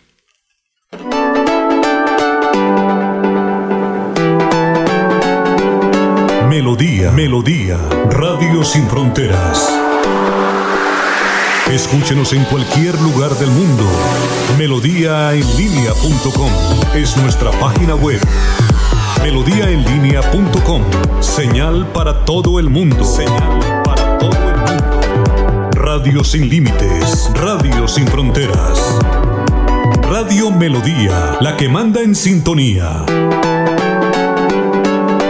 Mirador del Madrigal, un lugar exclusivo para vivir a tan solo 40 minutos del área metropolitana. Mirador del Madrigal, 300 lotes de 1.250 metros cuadrados con la más completa zona social en el corazón de la bella Mesa de los Santos. Suba y se pare con 5 millones de pesos. Suba y se pare con 5 millones de pesos. Mirador del Madrigal, un nuevo proyecto de Hacienda del Madrigal. WhatsApp 301-643-0011. 301-643-0011.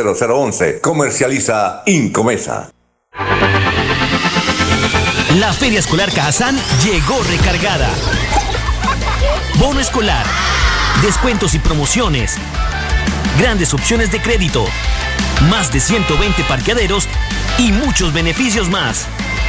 Ven al supermercado Cajazán, Puerta del Sol y recarga a tus hijos para el nuevo año escolar. Aplican condiciones y restricciones. Promoción válida hasta febrero 28 del 2022. Vigilado Supersubsidio. Llegó recargada. Yo sé que es lo bueno.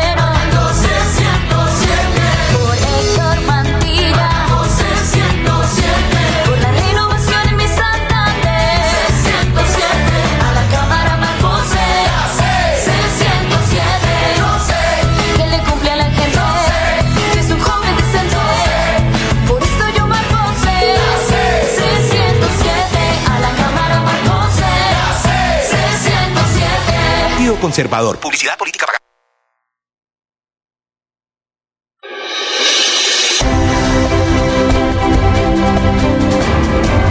Información y análisis.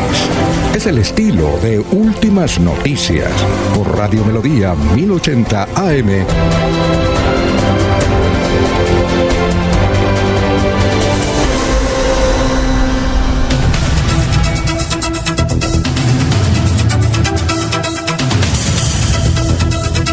Bueno, son las 6 de la mañana, 20, 30 minutos ya. Muchísima gente escribiéndonos. eh, a uno que otro insulto eh, por haber entrevistado a la doctora Gloria Flores, pero bueno.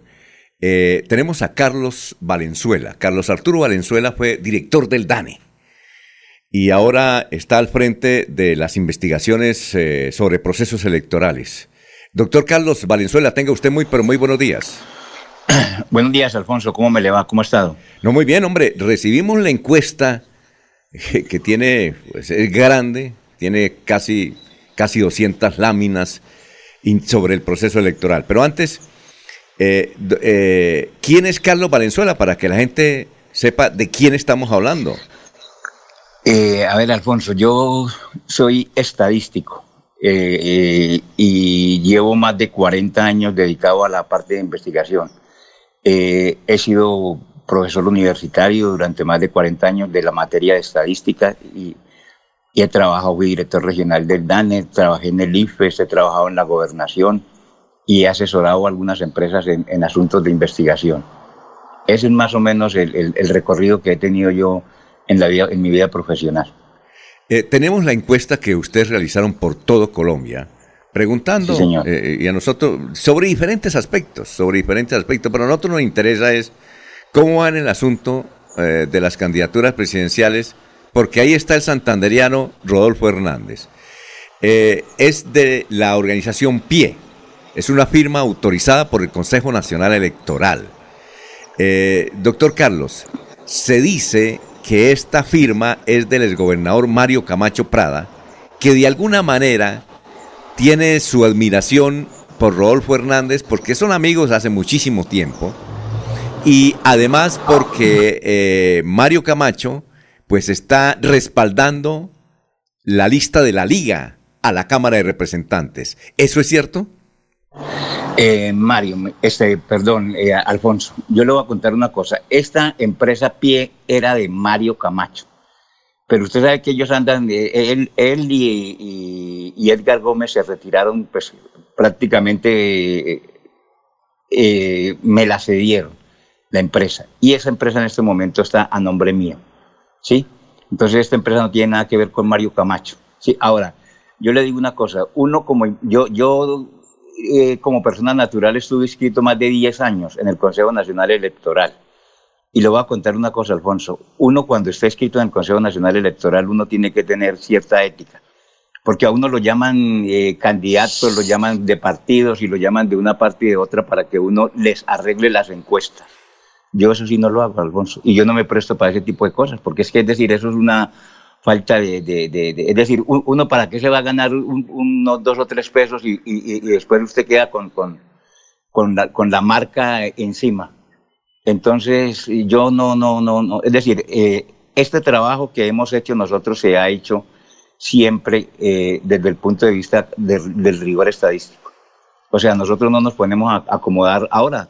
eh, lo de el candidato Rodolfo Hernández que se vaya a acomodar, ¿no? Es decir, eh, eso es una cosa que para nadie es un secreto, el boom que está causando él en este momento a, a nivel nacional. Entonces, ¿para qué vamos a decir que la encuesta se sesgó para, para Rodolfo, que no? Es decir, todos nosotros nos damos cuenta de, lo que vemos a diario, de lo que oímos a diario, y las demás encuestas van más o menos, como, eh, eh, presentan resultados muy similares a los que nosotros estamos presentando. Entonces, es decir, no, no, no, no vemos por, no veo por qué la gente puede decir que no, que la encuesta es sesgada, que porque no, nada. Es decir, yo no me, al menos yo, Alfonso, le digo yo como estadístico y como investigador, no me presto para ese tipo de cosas. Ahora, eh, Jorge, ¿usted ya tiene la encuesta ahí? ¿Ya Sí, le están mirando?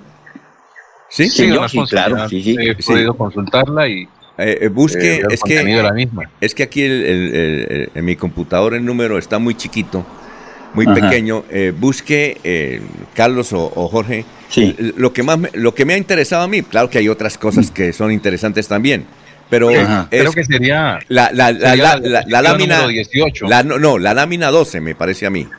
Que es ¿La cuando, 12? la 12 porque dice, Sí. si las elecciones para elegir presidente de la República fueran mañana, ¿usted por cuál de las siguientes candidatos votaría? Pero, pero antes eh, de eso, de Jorge, de que usted entre en la lámina, lámina número 12, quisiéramos preguntarle, eh, doctor Carlos, ¿cómo se hizo la encuesta? A ver, la encuesta se hizo de la siguiente forma, o sea, se seleccionaron una, eh, se seleccionaron unos municipios. Esos municipios representan el, eh, tienen un potencial electoral de casi 13 millones de posibles electores, ¿sí? Entonces se seleccionaron los municipios teniendo en cuenta lo siguiente, que, no, que hubiera una representación nacional. Sí, por ejemplo, eh, de la parte suroccidental, Pasto y- y Cali, del Caribe, Barranquilla y Cartagena, el eje cafetero, Medellín y Pereira, de Centro Oriente, Bucaramanga, eh, Villavicencio, Yopal y Bogotá.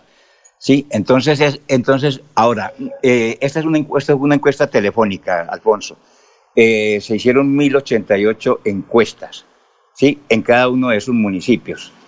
La gente dirá, no, es que ahora nosotros tenemos una base de datos de eh, más o menos un promedio en cada ciudad de 90 mil números de teléfonos celulares. Entonces sobre esa base se escogió. Sí, eh, la gente dirá, pero bueno, ustedes, ¿por qué si, si Bogotá tiene un potencial de, de lectores de... Bogotá tiene un potencial de lectores, a ver, le digo de cuánto. Eh, de 6 millones de- de personas que están aptas para votar en Bogotá. ¿Por qué van a escoger eh, 477? Si Yopal tiene 200 y pico de mil de personas eh, aptas para votar, ¿por qué escogieron nueve? Entonces, eh, para que se entienda, nosotros hacemos una muestra nacional para esas ciudades sobre la base de los, de los casi 13 millones de electores. Y de ahí se distribuye en forma proporcional de acuerdo con el potencial de cada municipio. ¿Sí? Entonces, eh, la, gente va a decir, no, no, no, pero es que en, en Bogotá, de 6 millones, usted va a televisar 477. Eh, por eso se, esto llama una muestra. Alfonso, eh, para explicárselo muy fácil, usted coge una pizza de 12 pedazos y usted para saber, para tener un concepto de la pizza, usted tiene que comérsela toda. Usted con un solo pedazo que se coma cuando eso ya sabe y ya puede emitir un concepto en torno a la pizza. ¿Sí? Entonces, por eso se hizo una muestra de una población. O sea, usted no tiene necesidad de coger toda la población. Hay gente que dice, no, es que a mí no me llaman nunca, a mí no me han llamado. No, es que eso se selecciona es en forma aleatoria. Uno no puede llamar a los amigos. O sea, ahí- eh, esto tiene que ser muy objetivo. Para si uno quiere, ahora, si uno, si, si uno, si uno se quiere engañar, pues uno, pues es- esto va ahí. Usted, por ejemplo, Alfonso, si usted, se- si usted quiere medir su, su sintonía, usted solamente llama a los que escucha, a los que escuchan Radio Melodía. Entonces, ese es el rigor estadístico que uno exige en este tipo de investigaciones. Entonces, Entonces, Venezuela, perdón, ahí me hiciste una pregunta eh, con respecto a la pizza. Yo, yo en, el caso de la pizza soy muy, muy, muy crítico y, y la consumo con mucho cuidado. ¿Esta pizza Ajá. quién la pagó para poderme co- poder comer el, el- el pedazo que me toca? No, es decir, es- es- es- esta investigación fue hecha con recursos propios. Sí. eh, O- eh, o, o sea, no sé, eh, es decir, fue hecha con recursos propios. Bueno, y la siguiente, sí, la siguiente pregunta, eh, Eliezer, usted está escuchando y Laurencio, ¿verdad? Eh, Sí, señor. Eliezer, le voy a enviar a su correo la, la- la encuesta. Eh, ya tengo su correo. El de Laurencio, su, el Laurencio, su correo es la GAMCO. Aló. Sí, señor. Ah, o bueno. por WhatsApp, eso No, no, es que por WhatsApp, no, por WhatsApp está muy pesado. Ya se las envié Ah, sí, para sí, que sí. usted la, Sí. la, la abren, la abran. Ahora, ahora sí, Jorge, denos a conocer la lámina número 12. Hay, hay muchas Sí, señor, láminas. La hay- lámina 12 do- corresponde, eh, formula la siguiente pregunta. Si las elecciones para elegir presidente de la República fueran mañana, ¿usted por cuál de los siguientes candidatos votaría? Los resultados son los siguientes. Rodolfo Hernández, 19,9%. Gustavo Petro, 17,4%. No sabe, no responde, 16%. Ninguno de los anteriores, 13,6%. En blanco, 9,5%. Sergio Fajardo, 8,7%. Alejandro Char, 5,6%. Federico Gutiérrez, 5,2%. Oscar Iván Zuluaga, 3,7%. David Barguil, 0,5%. Ahora, eh, eh, eh, doctor Carlos, el- Carlos Valenzuela, ¿en qué ciudad? espéreme, le hago una anotación en Sí. torno a lo que acaba de leer ahí su compañero. Sí, claro. Ese resultado que él está leyendo es el consolidado nacional. ¿Oyó? Ese es el, el consolidado de, de- de- de toda la encuesta en, to- en todas las regiones donde se. Ese es el más importante, ¿no es cierto? Es el más Sí, importante. claro, es el consolidado. Ese es el- o sea, se hizo consolidado eh, de todo el país y se hizo por regiones. ¿sí? Entonces, si usted quiere saber quién ganó en Barranquilla, Sí, quién ganó ya en para allá. Cartagena, quién- Claro, ¿sí? ya vamos para allá. Ya vamos a Entonces, preguntarle a Jorge para que busque la lámina donde se hizo la consulta en Bucaramanga. En Bucaramanga. Eh, eh, doctor Carlos, Mm, eh, ¿Nos puede enumerar el número de ciudades donde ustedes hicieron esa encuesta? Las ciudades donde se hizo esa encuesta fueron Bogotá, Barranquilla, Bucaramanga, Cali, Cartagena, eh, eh, Pereira, Pasto, Medellín, Villavicencio, Pereira y Yopal. Bueno, perfecto. Eh, A ver, don Eliezer, ¿tiene ya pregunta? Sí, doctor Valenzuela, eh, ¿cuándo se hizo la encuesta? Eh, ¿qué, qué fecha tiene la realización de la encuesta?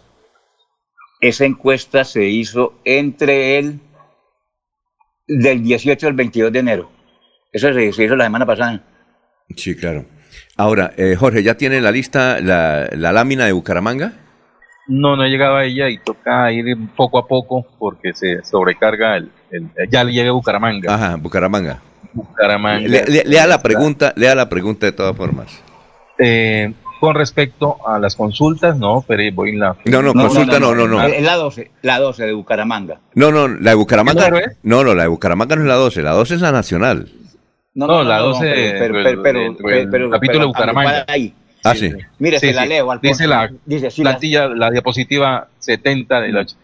Dice, si las elecciones para elegir presidente de la República fueran mañana, ¿usted por cuál de los siguientes candidatos votaría? En Bucaramanga, Rodolfo Hernández, 50%.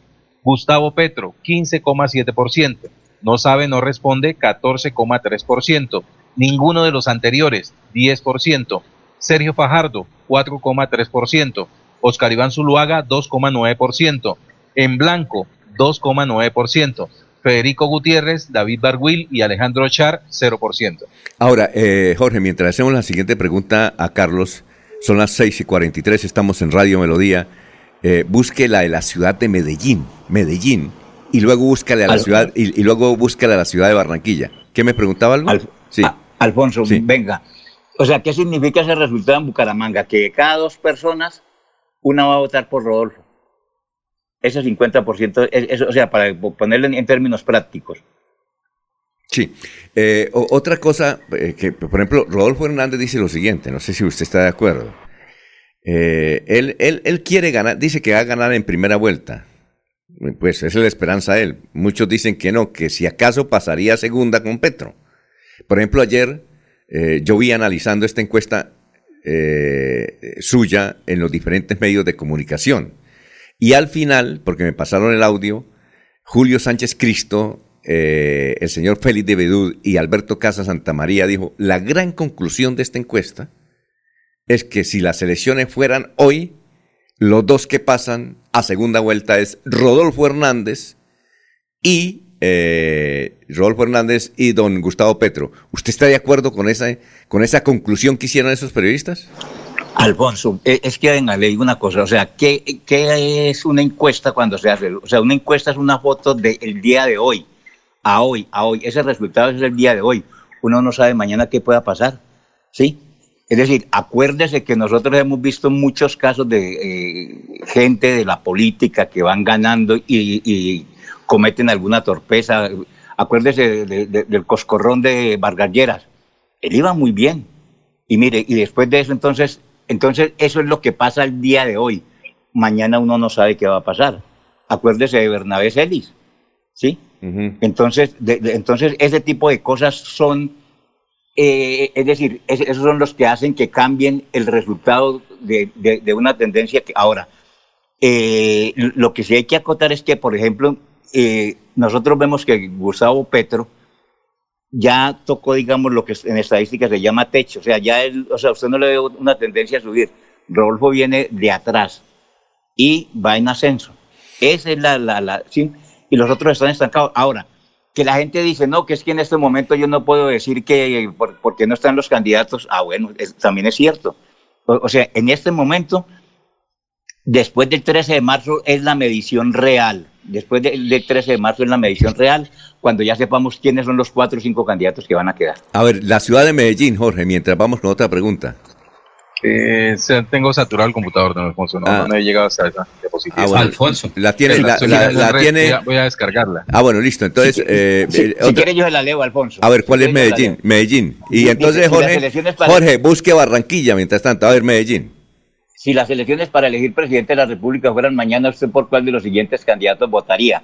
No sabe, no responde el 21,2. Federico Gutiérrez el 20,2. Eh, Rodolfo Hernández el 14,4. Sergio Bajardo el 13,5. En blanco el 7,7. Ninguno de los anteriores el 7,7. Gustavo Petro el 6,7. Alejandro Char 3.8. Oscar Iván Zuluaga 2.9. Y David Barguil 1,9. A ver, Laurencio.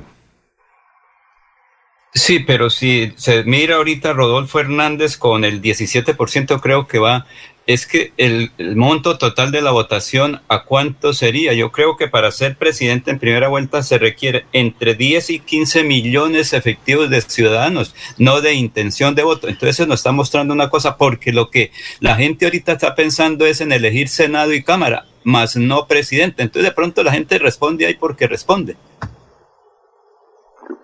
Puede ser, puede ser. Es decir, la gente en este momento, pero no crea. Es decir, usted sabe que son más, eh, son más importantes las elecciones presidenciales que las elecciones de, de Congreso. Uh -huh. Eso sí es una cosa que uno, pues tradicionalmente, siempre ha visto. O sea, la gente doctor en este Valenzuela. momento. A ver, sí, Aló. que Eliezer, sí, Alfonso, Eliezer. una pregunta para el doctor Valenzuela. Eh, para obtener estas mil y pico de encuestas o de personas que han respondido, ¿cuántas llamadas hacen ustedes? Porque creo que no todo el mundo responde a la encuesta. Alguien dirá, Ah, no, no no, tengo sí. tiempo, llame más tarde o no, no me Sí, interesa. sí, sí, alguna sí. so- ¿Cuántas llamadas hacen, doctor Valenzuela? Es decir, de ese, para obtener esas 1088 se hicieron un promedio casi que de 20 mil llamadas. Imagínese usted. 20 mil llamadas. 20 mil llamadas. Ahora, 20 doctor, mil llamadas.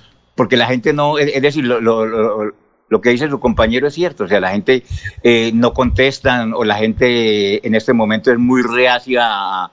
Ah, no, a mí no me hable de política, a mí yo de, de- de- yo, yo de eso no opino, estoy ocupado, estoy, voy manejando. Entonces, sí, Sí. entonces se está llamando permanentemente. El doctor Carlos Entonces- Valenzuela, ¿nos puede esperar un momentico? No vaya a colgar. Vamos a un mensaje comercial y regresamos. Listo, cómo no. Ok, perfecto. Son las 6 y 48. Mirador del Madrigal, un lugar exclusivo para vivir a tan solo 40 minutos del área metropolitana. Mirador del Madrigal, 300 lotes de 1.250 metros cuadrados con la más completa zona social en el corazón de la bella Mesa de los Santos. Suba y se pare con 5 millones de pesos. Suba y se pare con 5 millones de pesos. Mirador del Madrigal, un nuevo proyecto de Hacienda del Madrigal. WhatsApp 301-643-0011. 301-643-0011. Comercializa Incomesa.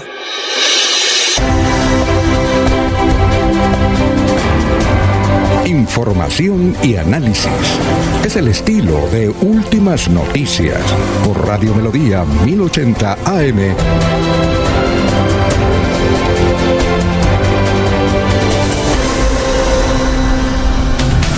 Estamos con el director general de la encuestadora PIE, que está registrada en el Consejo Nacional Electoral, el doctor Carlos Valenzuela, es director del DANE. Ahora, doctor Carlos Valenzuela, Rodolfo Hernández tiene eh, la siguiente reflexión. Él dice, mire, eh, estoy muy contento con las encuestas y yo estoy seguro que voy a ganar la primera vuelta porque eh, la gente en Colombia no me conoce, en cambio a Petro sí lo conoce. Dijo, si ustedes hacen una pregunta entre eh, Petro y mi persona, ¿a quién conoce? Pues yo quedo casi lejos, pero muy lejos, muy lejos. En, en- en- la ventaja mía es que yo no he llegado al techo y entre más me conozca la gente, más van a votar por mí y por eso voy a primera vuelta. ¿Qué opina de esa reflexión, doctor eh, Carlos Valenzuela? Sí, eh, eh, es decir, si usted mira la encuesta, Alfonso, si usted mira la, la- la encuesta, eh, por ejemplo, eh, sobre la imagen que tiene de los candidatos, ¿sí? Sí, claro. Entonces, so- sobre la imagen que tiene de los candidatos, eh, usted ve que, por ejemplo, a, a- a- ¿cómo se llama? A, a Gustavo Petro lo conocen lógicamente, lo conocen más a nivel nacional. Es decir, por ejemplo, a Rodolfo en la medida en que vaya saliendo en los medios, en que vaya él, la gente lo va conociendo y la gente sabe quién es él. Entonces, por ejemplo, en, en, en- en- Pasto, en Pasto la gente, es muy poquita la gente que lo conoce, ¿sí? Entonces, como es muy poquita la gente que, que- mi- mire, por ejemplo, le voy a, le voy a decir, eh, Rodolfo Hernández, sí, tiene una imagen favorable a nivel nacional de, de 33.2 y una imagen desfavorable del 35.8 y no lo conoce el 20%, ¿sí? Sí.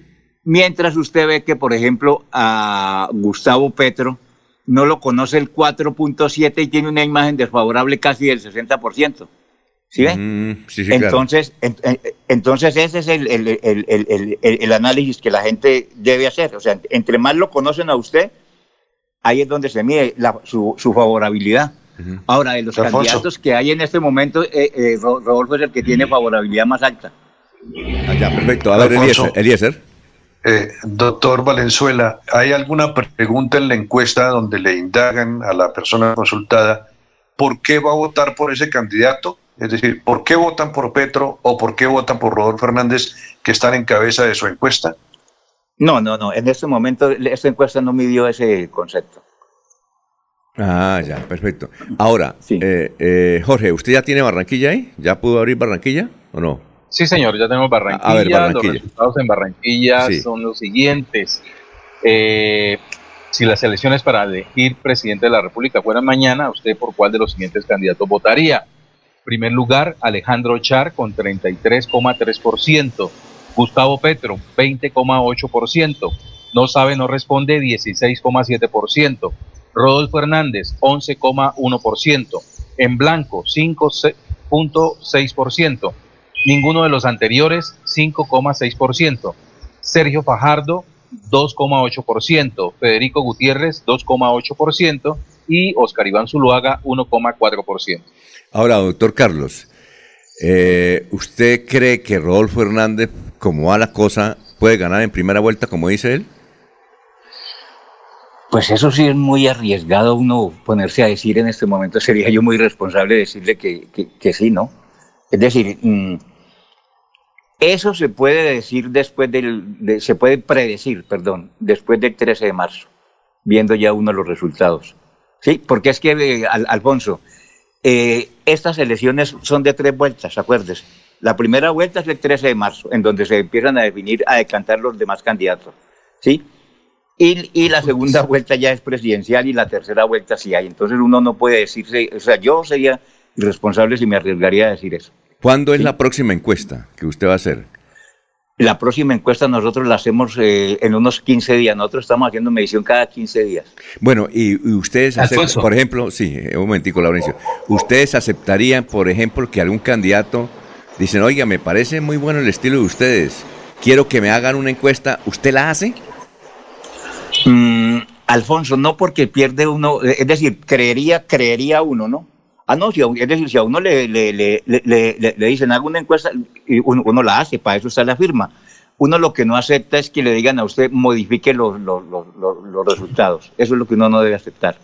Mire, en, no, en- claro. eh, sobre esto, ah, eh, en la radio colombiana, y usted sabe, aquí hay una, creo que dos firmas que hacen estudios de sintonía. Entonces, en el estudio de sintonía que contrata Caracol, gana las emisoras de Caracol en primer lugar. El estudio que contrata RCN, pues gana las emisoras de RCN en primer lugar. Eh, es lo que se dice aquí en Colombia. Entonces, cuando alguien contrata una encuesta, pues la gana el que la contrata. Eh, Eso es el rumor que, y hay una creencia alta en Colombia. ¿Usted qué opina al respecto? Es decir, eh, estadísticamente hay dos cosas, Alfonso. Eh, hay dos tipos de investigación. Una investigación eh, que utiliza el muestreo probabilístico. O sea, eh, ¿qué es un muestreo probabilístico? En donde todas las personas tienen la oportunidad de ser seleccionadas.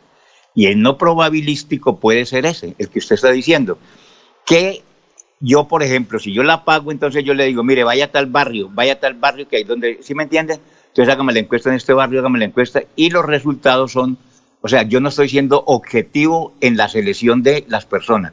Por ejemplo, Alfonso, si usted me dice a mí, yo vuelvo y le digo, aquí antes se acostumbraba a eso, por ejemplo, que no, a- a- pa- vamos a medir la sintonía de las emisoras en el estadio.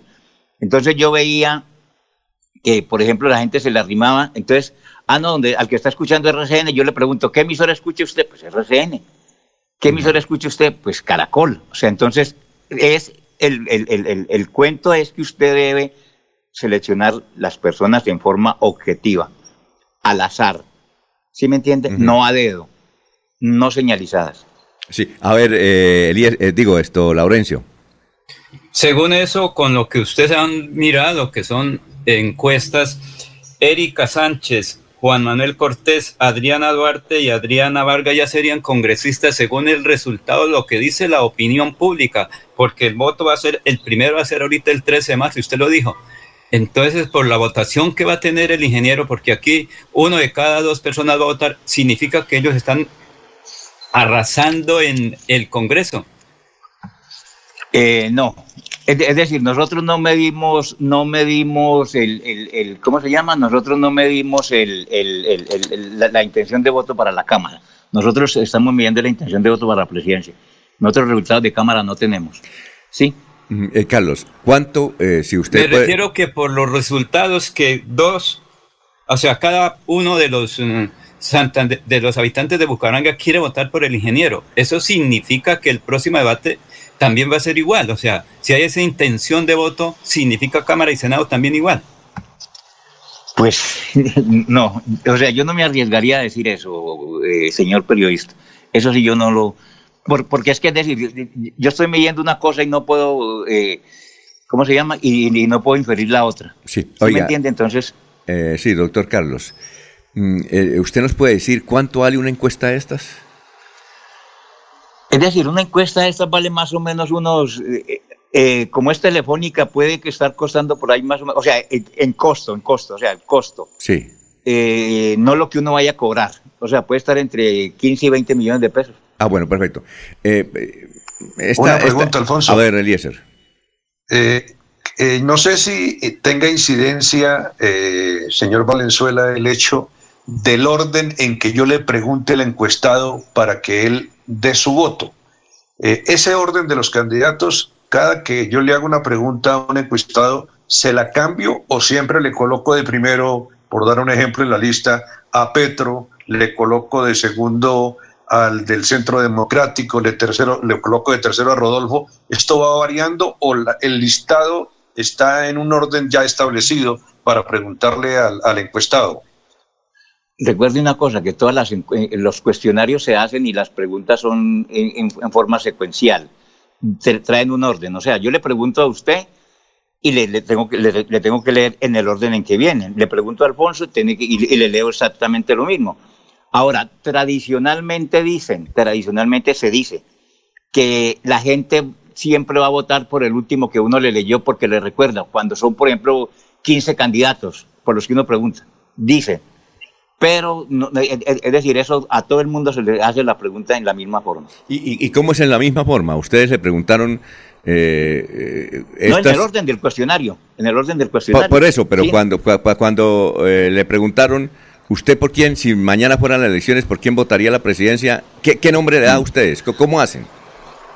Venga, yo exactamente le voy ¿Qué a decir. orden tienen ustedes? ¿Qué orden le presentaron ustedes al encuestado de los candidatos? ¿En qué orden tienen su lista si siempre es el, el mismo orden? ¿Qué- ¿En qué orden le preguntaron a Mire, ellos? por ejemplo, la primera pregunta que nosotros hicimos es, si usted dice ahí el, el- el formato de encuesta, por ejemplo, ay, fue puchica, a ver. Aquí está. Yo, eh, esto yo no sé, Alfonso, si usted tiene ahí el formato de encuesta, si lo puede ver, ver. mejor, porque es que yo lo tengo aquí impreso. No, ah, bueno, Entonces ahí este, está el orden. a ver, Jorge. El formato de encuesta. Jorge, que tiene... Ahí, ahí donde está la ficha Formato, técnica. Los primeros, las primeras diapositivas. Eso, las primeras Sí, es- diapositivas. es- eso, en las primeras, en las primeras. Ahí está el Estoy orden. en la porque es que 40 y- yo- Esa es la primera. Lo que Sí. pasa es que mi computador es como los eh, buenos esposos, demorado para todo. Hasta para dar para el mercado. Más, más bien por eso. A ver, entonces te- la tengo muy reducida, no, no tengo el zoom aquí de... de- Ah, sí, sí, sí. Que es, eh, que es esa pregunta de Eliezer es supremamente importante. Muy- Oiga, eh, doctor Carlos, mientras llega esa, esa respuesta, y ya para finalizar, estamos finalizando el, eh, eh, la entrevista, la gente, que es que tengo aquí muchos, muchos correos, ¿dónde puede conseguir la encuesta? Eh, ¿Tiene una página usted? Eh, eh, la encuesta, ¿dónde la puede conseguir? No, la encuesta, es decir, yo la. eh, nosotros la vamos a, a- a- publicar eh, este fin de semana. Y, y cualquier cosa, pues Alfonso, yo lo- con mucho gusto le, le- le- es decir, eh, esto se la puedo enviar a usted para que usted la. No, yo, yo, yo la tengo, yo la tengo, pero Ah, la, bueno. la- la- ¿nos permite publicarla Ah, en la claro. página? ¿En la página de Radio Melodía? Sí, claro, Ah, bueno, claro, usted la puede publicar. Para puede que publicar la gente, es que hay mucha gente que está pidiendo cómo, cómo Sí, claro. dónde consulta la, la encuesta. Eh, aquí Muy, muy, muy reducido el espacio del, formato. pero usted nos recuerda, Carlos, cómo, cómo era que si le hacía la pregunta.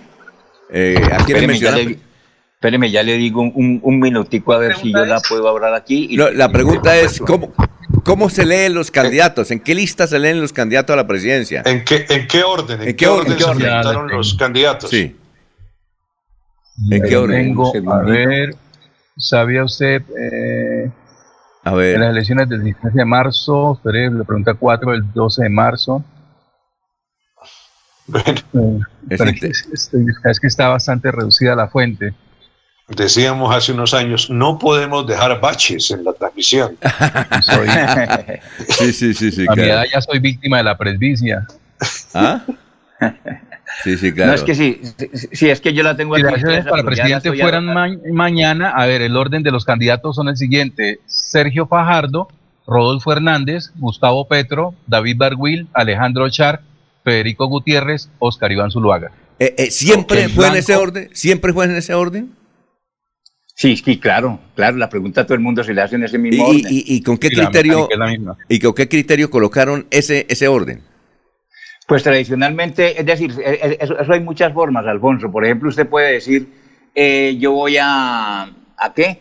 Yo voy a hacerlo eh, en, en orden alfabético. Tradicionalmente se hace en, en orden alfabético, tradicionalmente se hace en orden alfabético para que la gente pueda, ¿sí? Sí, y aquí Para que cuál- la gente- y aquel cuál fue el criterio? ¿Por, por qué? ¿Por edad o por qué? O... No. Entonces, No, el O por, inscripción en el- en el- o por inscripción de aspiraciones, porque eso también puede jugar papel importante. La el último siempre fue. Zuluaga, por la Z. Ah, sí. Muy bien. Esto, un- una, una última inque- una inquietud que me nace es, eh, veo que en el, eh, una, la encuesta que es, nace de- de- del interés propio de la empresa, de, de la encuestadora, formula preguntas con respecto al plan de, a las propuestas del candidato Rodolfo Hernández y, y su movimiento político. A todos le pregunta si conoce, si sabe qué es la liga o si conoce la propuesta frente al, a- a- al narcotráfico de Rodolfo Hernández. ¿Por qué no incluye preguntas, por ejemplo, si también el, el- el encuestado conoce qué es el pacto histórico, qué es la coalición de la esperanza, qué es la coalición de la experiencia? ¿No sería también válido incluir esas preguntas dentro de una encuesta que nace de la empresa? Es que la, próxima encuesta ya nosotros vamos a concentrarnos en qué es lo que la gente, por ejemplo, en que la gente defina cuáles son las prioridades que el próximo presidente quiere que le resuelva. ¿Sí me entiende? O sea, vamos a entrar en ese tipo de detalle en la próxima encuesta. O sea, la próxima encuesta ya, o, o sea, nosotros qué era lo que estábamos midiendo en esto. Queríamos mirar, por ejemplo, cómo va a votar la gente en las, en las, eh, en las elecciones del 13 de marzo desde el punto de vista de, de- de- de las que de las coaliciones y todo eso, a ver, a ver por cuál de ellas va a votar, por cuál de las tres. Si la gente recordaba el, el- el nombre de las coaliciones. Sí, entonces ese es el escenario que se le planteó a la gente. En la próxima encuesta ya nosotros vamos a entrar ya en temas más eh, de, de tipo presidencial. Ah, bueno, eh, muchas gracias, doctor Carlos Ah, eh, ah, Valenzuela. ahora, Alfonso, fin- eh, esto, mire, si usted ve las encuestas, entonces eh, eh, el orden ahí está definido de acuerdo con eh, el, de la A a la Z, los nombres, se le leen de la A a la Z. ¿De la, de la que la por el apellido o por...? Sí, no, no, por el nombre. Por el nombre. No, pero Sergio, Sergio está de primero y ese es con ese. Es el apellido, debe ser. No, mire la F. pregunta 4. Mire la pregunta 4. Sí. Sergio la Fajardo. pregunta- La eso, pregunta. pero mire la, pero mire la apellido. pregunta 4. ¿Y cuál es la, y cuál es la pregunta cuatro? ¿Y cuál es la La pregunta pregunta cuatro? 4 dice, el, el, el, el, do- el- el- el- ¿cómo se llama? Eh, estamos hablando, por ejemplo, mire, Alejandro Gaviria será primero, Alejandro Char, David Barguil, Enrique Peñalosa, Federico Gutiérrez, ¿sí ve? Ah, ya, ya. Entonces, es- es- entonces están en orden alfabético.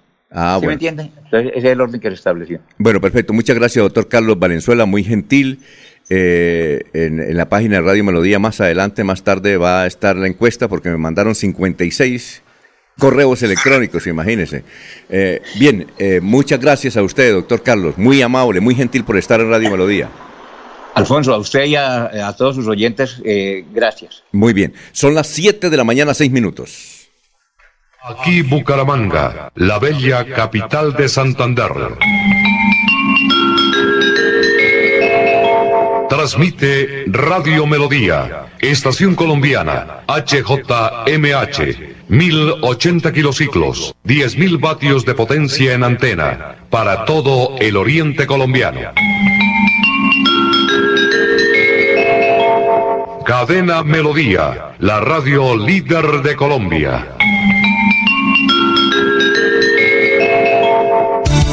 Los invitamos a sintonizar el programa Curación Natural de la Unidad Médica Biológica del Dr. Ricardo González, de lunes a viernes en los horarios 7 y 30 y 9 y 30 de la mañana y los sábados 7 y 30 y 12 del mediodía. Aquí encontrará la orientación profesional para todo tipo de enfermedades, tratamientos con medicamentos naturales. Llame y agende su cita médica al 313-392-2623, 313-392-2623.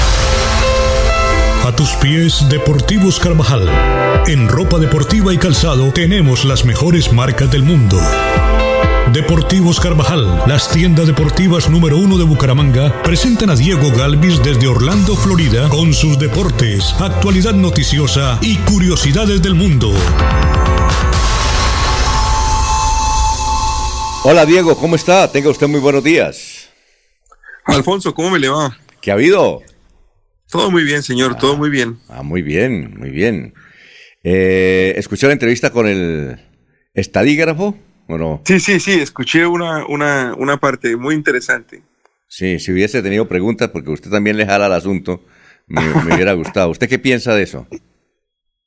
Pues en cuanto a las encuestas, hasta este momento son, esto ya es sacado del cassette, ¿no? Sí. Son fotografías del momento. Es, es complicado eh, vaticinar desde todo punto de vista un resultado con una encuesta ah, con tanto tiempo de diferencia. Y muchos de los ejercicios se hacen con, con, eh, con supuestos, ¿no? Porque recordemos que en la primera, en la primera jornada que vamos a tener no va a estar por ninguna parte el nombre de Rodolfo Hernández. Entonces eso va a afectar un poquito eh, la votación y la, y la segunda jornada. Pero, pero no, es, es interesante, desde todo punto de vista es interesante. Y ahora lo que vienen son encuestas, ¿no? Ahora cada, cada semana vamos a tener Sí. una encuesta hablando de las, de las elecciones próximas en nuestro país. Ah, bueno, perfecto. ¿Y cuál es la nota de hoy? Son las 7 de la mañana, 8 minutos, Diego. Pues Alfonso, hoy jueves volvemos al fútbol, volvemos al sueño del mundial, volvemos a las eliminatorias, otra vez todos a empezar a, a cambiar de petición en nuestras oraciones, ya no va a ser la salud de Egan, ahora va a ser que Colombia clasifique al Mundial de Qatar. Eh, la jornada empieza hoy, a pesar de que Colombia juega mañana. La jornada, pues como siempre en Sudamérica, son únicamente cinco partidos. Ecuador-Brasil, el primer partido hoy a las cuatro. A las seis tendremos Paraguay-Uruguay. A las siete y cuarto tendremos Chile-Argentina. Y mañana, en la tarde, a las cuatro, Colombia se enfrentará a Perú. Y Venezuela jugará contra Bolivia a las cinco de la tarde. Esa será la jornada eh, en- para mañana y el viernes en las eliminatorias suramericanas. Recordemos que Brasil es el líder con 35 puntos, Argentina eh, está en el segundo lugar con 29, luego viene Ecuador con 23, que está prácticamente clasificado. Ecuador tendría que hacer muchas cosas mal para que no pudiera llegar al Mundial. Luego Colombia con 17, Perú que en las dos últimas jornadas se volvió a meter a la pelea con 17, Chile con 16, Uruguay, con 16, Bolivia con 15, Paraguay con 13 y Venezuela con 7. Paraguay y Venezuela seguramente ya no tienen ninguna opción eh, por la cantidad de puntos que tienen. A Bolivia le podría alcanzar, pero sería muy complicado. Pero la pelea por los dos cupos eh, que faltan, porque yo creo que Brasil, Argentina y Ecuador ya están adentro, va a ser entre Colombia, Perú, Chile y Uruguay. Vamos a ver si Colombia vuelve al gol por fin después de tanto tiempo, a pesar de que ya en el partido amistoso anotó, eh, no lo hace en un partido oficial hace mucho. Y creo que este partido contra Perú será fundamental para nuestro país en la aspiración de llegar al Mundial de Qatar. Le estoy preparando para los próximos días una notica de cómo hacer para comprar boletas para el Mundial. Un oyente muy amable nos lo pidió hace algunos días.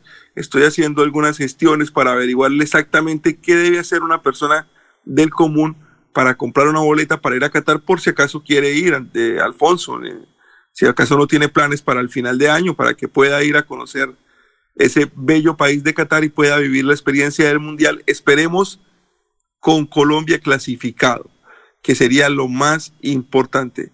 Recordemos que el Mundial va a ser un Mundial completamente atípico porque va a ser en una fecha que no es la fecha de los Mundiales. Los Mundiales generalmente se hacen a mitad de año, este lo van a hacer en noviembre por cuestión de eh, la temperatura, pero Qatar va a tener los mejores estadios de la historia.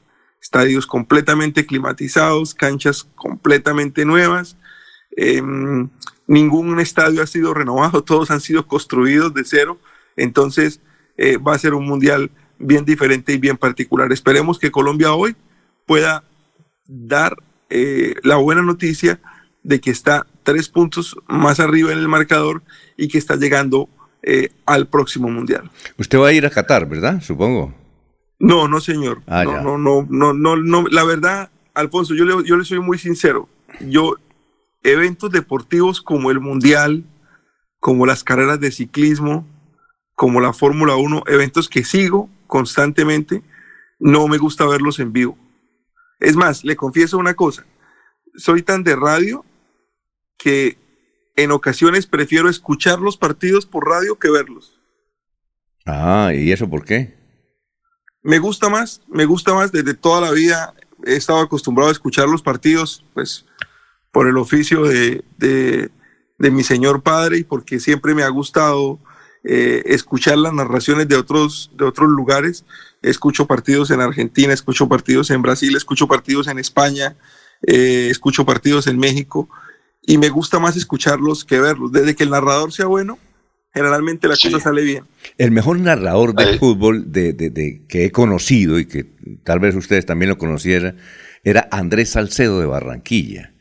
Eh, él recuerdo que él hacía una transmisión extraordinaria eh, en televisión hace no sé cuántos años, hace tal vez 30 años, donde era tan extraordinaria que él llegaba y lo ubicaba a uno quién era el jugador, de dónde venía el jugador, por qué dio ese pase, no sé, lo hacía tan rápido, por Bueno. qué, por, por- por- es decir, le iba a uno dibujando y le iba enseñando a uno, eh, y yo no he vuelto a encontrar a un locutor que se parezca a él, que sea... A mí, el, a, mí el, a mí el narrador que más me gusta es Benjamín, de los que he escuchado. Sí.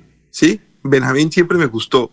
De Andrés Ben- Salcedo. Benjamín Cueto, de- Benjamín Cueto. Benjamín Cuello. De Andrés Ben Salcedo Cuello, tiene sí. que pensar que, que Andrés Salcedo, muchos de los partidos que transmitía del fútbol alemán eran partidos pregrabados. Sí, claro. Es decir, él muchos de los partidos no transmitía en vivo. Y Andrés Salcedo, a pesar de no, no estoy quitándole mérito al narrador y al periodista, que fue una persona eh, excepcional en cuanto a su manera de narrar y que, y que rompió un poquito la historia, porque ningún narrador latino estaba preparado para ir a narrar la, la, la- la Bundesliga. Pero de Andrés Salcedo lo que más me gustaba a mí era el videomatch, el concurso que hacían en, en Alemania entre los pueblos, que él lo narraba y lo producían para, para enviarlo a todo el mundo. Aquí en Colombia le gusta el narrador que sea emotivo, que sea, sea berraco, sea que grite, que llore, que sí. que nos Sí, gusta. y es que Alfonso. los- Sí, cuénteme, Señor. Eliezer. ¿Usted no escuchó a Pastor Londoño, Alfonso? Sí lo escuché en, en- en radio, eh, que era muy, Sí. muy descriptivo, me gustaba, pero me gustaba más. Andrés Salcedo en televisión. En radio sí. Ah, bueno. Eh, a- a- re- Sí. Andrés Salcedo, pero me gustaba más Armando Moncada Campuzano porque era emotivo, porque eh, y Benjamín Cuello porque, porque por, por la emotividad de. Me gusta. de Eh, los de los el, el problema de los narradores modernos Alfonso es que después de que nosotros empezamos a ver Fox Sports de Argentina después de que Fox Sports fue disponible en los canales de cable todos los narradores colombianos querían sonar argentinos Así. y empezaron a usar palabras como la contra como eh, eh, el- el- empezaron a usar términos completamente argentinos y me parece que se perdió algo de lo, de lo bueno que tenía la narración colombiana, que era muy natural, que era muy, muy fluida. Eh, sí tiene mucha, la narración colombiana tiene mucho picante, tiene mucha diversión. Y además la narración colombiana, Diego, eh, la narración colombiana eh, ha sido más de radio que de televisión. Claro. Sí, el formato de Salcedo de la televisión era eh, Rumenic, eh, Brito, Pelé, es simplemente indicar quién lleva el balón. Y el formato del fútbol de radio es decir, inventar un montón de cosas que casi que en muchas oportunidades no aparecen en la escena real, lo que les ha limitado eh, en muchas oportunidades de decir, este tipo dice muchas mentiras, porque yo estoy viendo una cosa y me está diciendo otra, porque el formato de radio permitía inventar otras cosas, decir otras cosas. Permitía eso. Alfonso, mire, una, una cosa que le quiero contar de la radio y de los partidos de fútbol en otros países. Yo siempre he tenido una pregunta y nadie me la ha podido contestar, y eso que tengo amigos que saben mucho de radio. En Argentina, cuando hacen los camerinos, la, la persona que hace los camerinos siempre tiene un ruido, un, un sonido terrible. Parece que hacen la transmisión como desde la licuadora o de- desde la tostadora, una cosa terrible. Nunca se les ha ocurrido tirar una línea telefónica o, o mejorar la comunicación. En Colombia, por ejemplo, el- la persona que produce la transmisión es enferma porque la radio suene bien. Y en Exacto. Argentina los ruidos, el ruido de los camerinos es horrible y al día de hoy no lo han querido cambiar. y- y otra es cosa. porque la gente, la gente le gusta Sí. que el camerino suene mal en la radio argentina. Y otra cosa, ¿usted le entiende los comerciales, los que leen los comerciales argentinos? Yo no lo entiendo. Yo no sé si usted lo entiende. Busque hoy y verá. Yo no les No, no, entiendo. yo sí, como llevo tanto tiempo escuchándolos, No, pero es- entonces les entiendo. Y, y eso también pasa aquí, Alfonso. Yo tengo muchos amigos aquí argentinos. Incluso el novio de mi hija es argentino. Sí, claro. Entonces el léxico eh, le aprende a uno a... Por a- eso, pero yo, yo escucho, eh, he escuchado, vea, yo escucho Radio Rivaradia, escucho Radio Mitre, eh, eh, la mil, 1010, la AM Continental. Continent- co- Radio Continental. Oiga, y todos no se les entiende absolutamente nada a los comerciales de fútbol. Hagan, hagan la prueba hoy y verá. Vamos a hacerla, Alfonso, Sí. vamos a hacerla. Hacerle fuerza a Colombia esta, esta tarde, ¿no? Eh, Ah. Mañana en la tarde. Hacerle fuerza a la, a la selección. Sí. Diego, Diego entiende a los comerciales argentinos por obligación. Bueno, Muy más bien. o menos también, pero no, es que me gusta, me gusta. A Ah, mí la, bueno. la publicidad argentina siempre me ha gustado, tanto en televisión como en radio. Bueno, perfecto. Eh, y me saluda a su hija, que es extraordinaria persona. Bueno, muy Gracias, amable. Alfonso, muy amable. Son las 7 de la mañana, 18 minutos.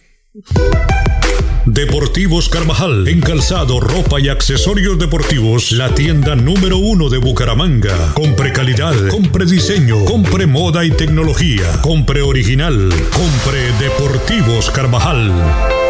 Aproveche los descuentos y las promociones de temporada. Deportivos Carvajal, cabecera La Isla Cañaveral, Centro Comercial Cacique y Outlet de la calle 36, carrera 26 esquina. Deportivos Carvajal, las mejores marcas a tus pies. Mirador del Madrigal, un lugar exclusivo para vivir a tan solo 40 minutos del área metropolitana. Mirador del Madrigal, 300 lotes de 1.250 metros cuadrados con la más completa zona social en el corazón de la bella Mesa de los Santos. Suba y se pare con 5 millones de pesos. Suba y se pare con 5 millones de pesos. Mirador del Madrigal, un nuevo proyecto de Hacienda del Madrigal. WhatsApp 301-643-0011. 301-643-0011. Comercializa Incomesa. Soel Caballero. Está en Últimas Noticias de Radio Melodía 1080 AM. Buenos días, Alfonso, para usted, para los compañeros, igualmente para todos los oyentes. El próximo 19 de febrero se dará en Barranca Bermeja y otros tres municipios del Magdalena Medio una audiencia pública para analizar el plan de manejo ambiental de mares para la extracción petrolera que presentó Ecopetrol ante la AN, la Agencia Nacional de Licencias Ambientales. El espacio se logró porque las comunidades impactadas tanto en Barranca Bermeja como en San Vicente de Chucurí, El Carmen de Chucurí y Simacota reunieran más de 100 firmas para solicitarlo. Por otra parte, el Ministerio de Salud y la Protección Social dio a conocer que este miércoles 25 26 de enero se reportaron 116 personas que lograron sanar satisfactoriamente el COVID-19 en Barranca Bermeja. Se notificaron 82 casos positivos para COVID-19, 43 mujeres, 39 hombres. Finalmente se registró el fallecimiento de una mujer de 85 años. Las estadísticas actualizadas del COVID en Barranca Bermeja están de la siguiente manera. Casos confirmados 32.178, personas totalmente recuperadas 29.536, un total de 1.589 ciudadanos recuperándose en casa bajo vigilancia médica, 57 personas hospitalizadas, 23 pacientes en unidad de cuidados intensivos UCI, 973 ciudadanos fallecidos, casos activos en Barranca Bermeja 1.669. Noticias con las que amanece el distrito continúen compañeros en estudios en últimas noticias de Melodía 1080 AM. Son las 7 de la mañana, 21 minutos. Eh, lo que dice, a ver, Vicky Dávila dice lo siguiente. Lo que hizo Gabo, Gabriel García Márquez, con su hija no reconocida es inaceptable. El Nobel, genio para escribir, infame con su propia sangre. Nadie debería justificar a aquellos padres que irresponsablemente traen al mundo hijos para dejarlos tirados sin amor, sin apellido. Detestable. Así sea de Gabo. Bueno, eh, noticias a esta hora, don Eliezer. Don Alfonso, el padre de los hermanos Gasca está en cuidados intensivos por complicaciones con el COVID-19. Raúl Gasca, el hijo, pidió oraciones por la salud de su padre a través de las redes sociales. Durante la tarde del día anterior, el Circo de los Hermanos Gasca presentó una función gratuita de su espectáculo para los niños de la Fundación Tierra Nueva, que se dedica a ofrecer acompañamiento a los niños y adolescentes en situación de vulnerabilidad de eh, Alto de Cazucá, en el barrio deprimido del municipio de Soacha.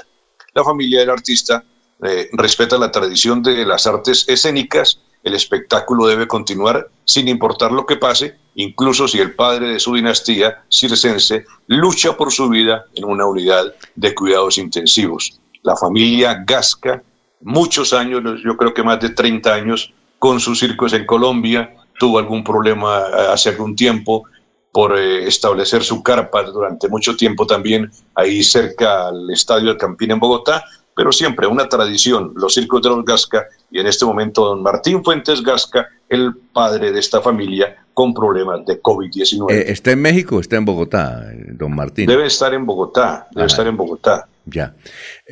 noticias a esta hora, don Jorge.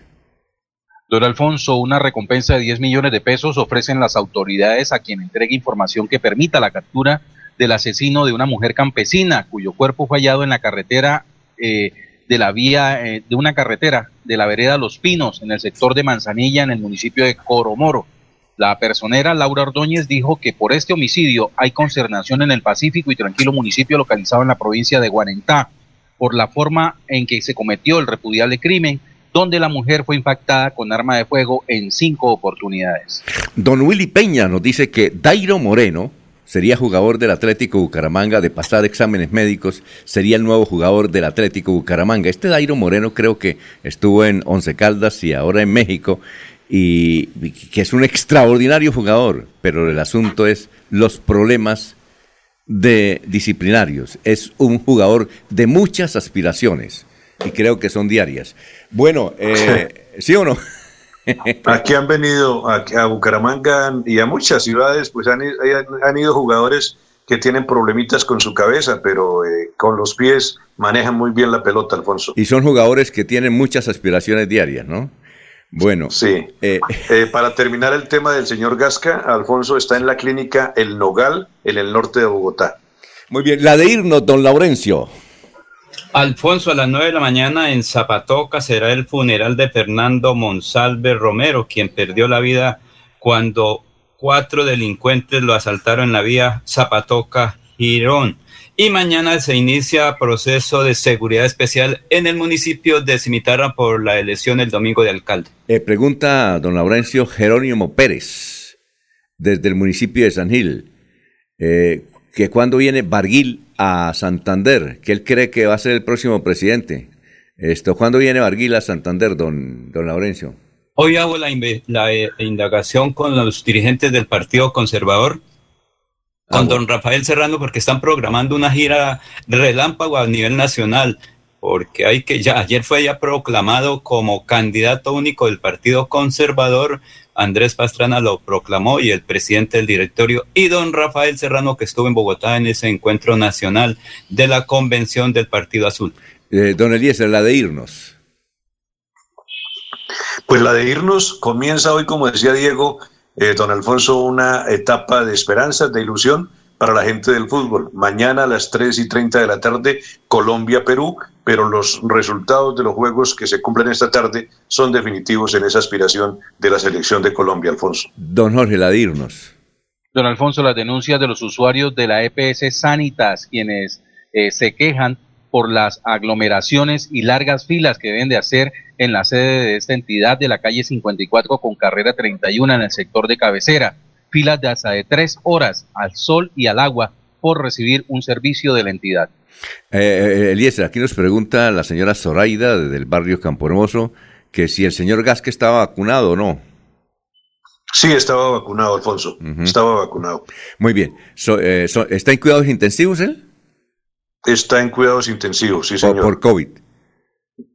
Por COVID-19. Bueno, perfecto. Está por COVID-19, pero está en, en tratamiento especial por la situación de salud que ha venido deteri- deteriorándose en, en los últimos días. Debe tener como 80. Entiendo. ¿80 o no? Por lo menos, sí. Sí. ¿Qué iba a decir, Jorge? Entiendo que también padece una comorbilidad. Ah, bueno. Muy bien. eh, sigamos en sintonía. en- eh, vienen las noticias de la salud. Extraordinario el médico que siempre nos acompaña, que da eh, resultados en investigaciones y muy buenos consejos. Sigamos en melodíaenlínea.com y 1080m. Últimas noticias los despierta bien informados de lunes a viernes. En todas las áreas de la información regional, un periodista de Últimas Noticias registra la información en Radio Melodía 1080 AM y en melodíaenlínea.com. Director Alfonso Pineda Chaparro.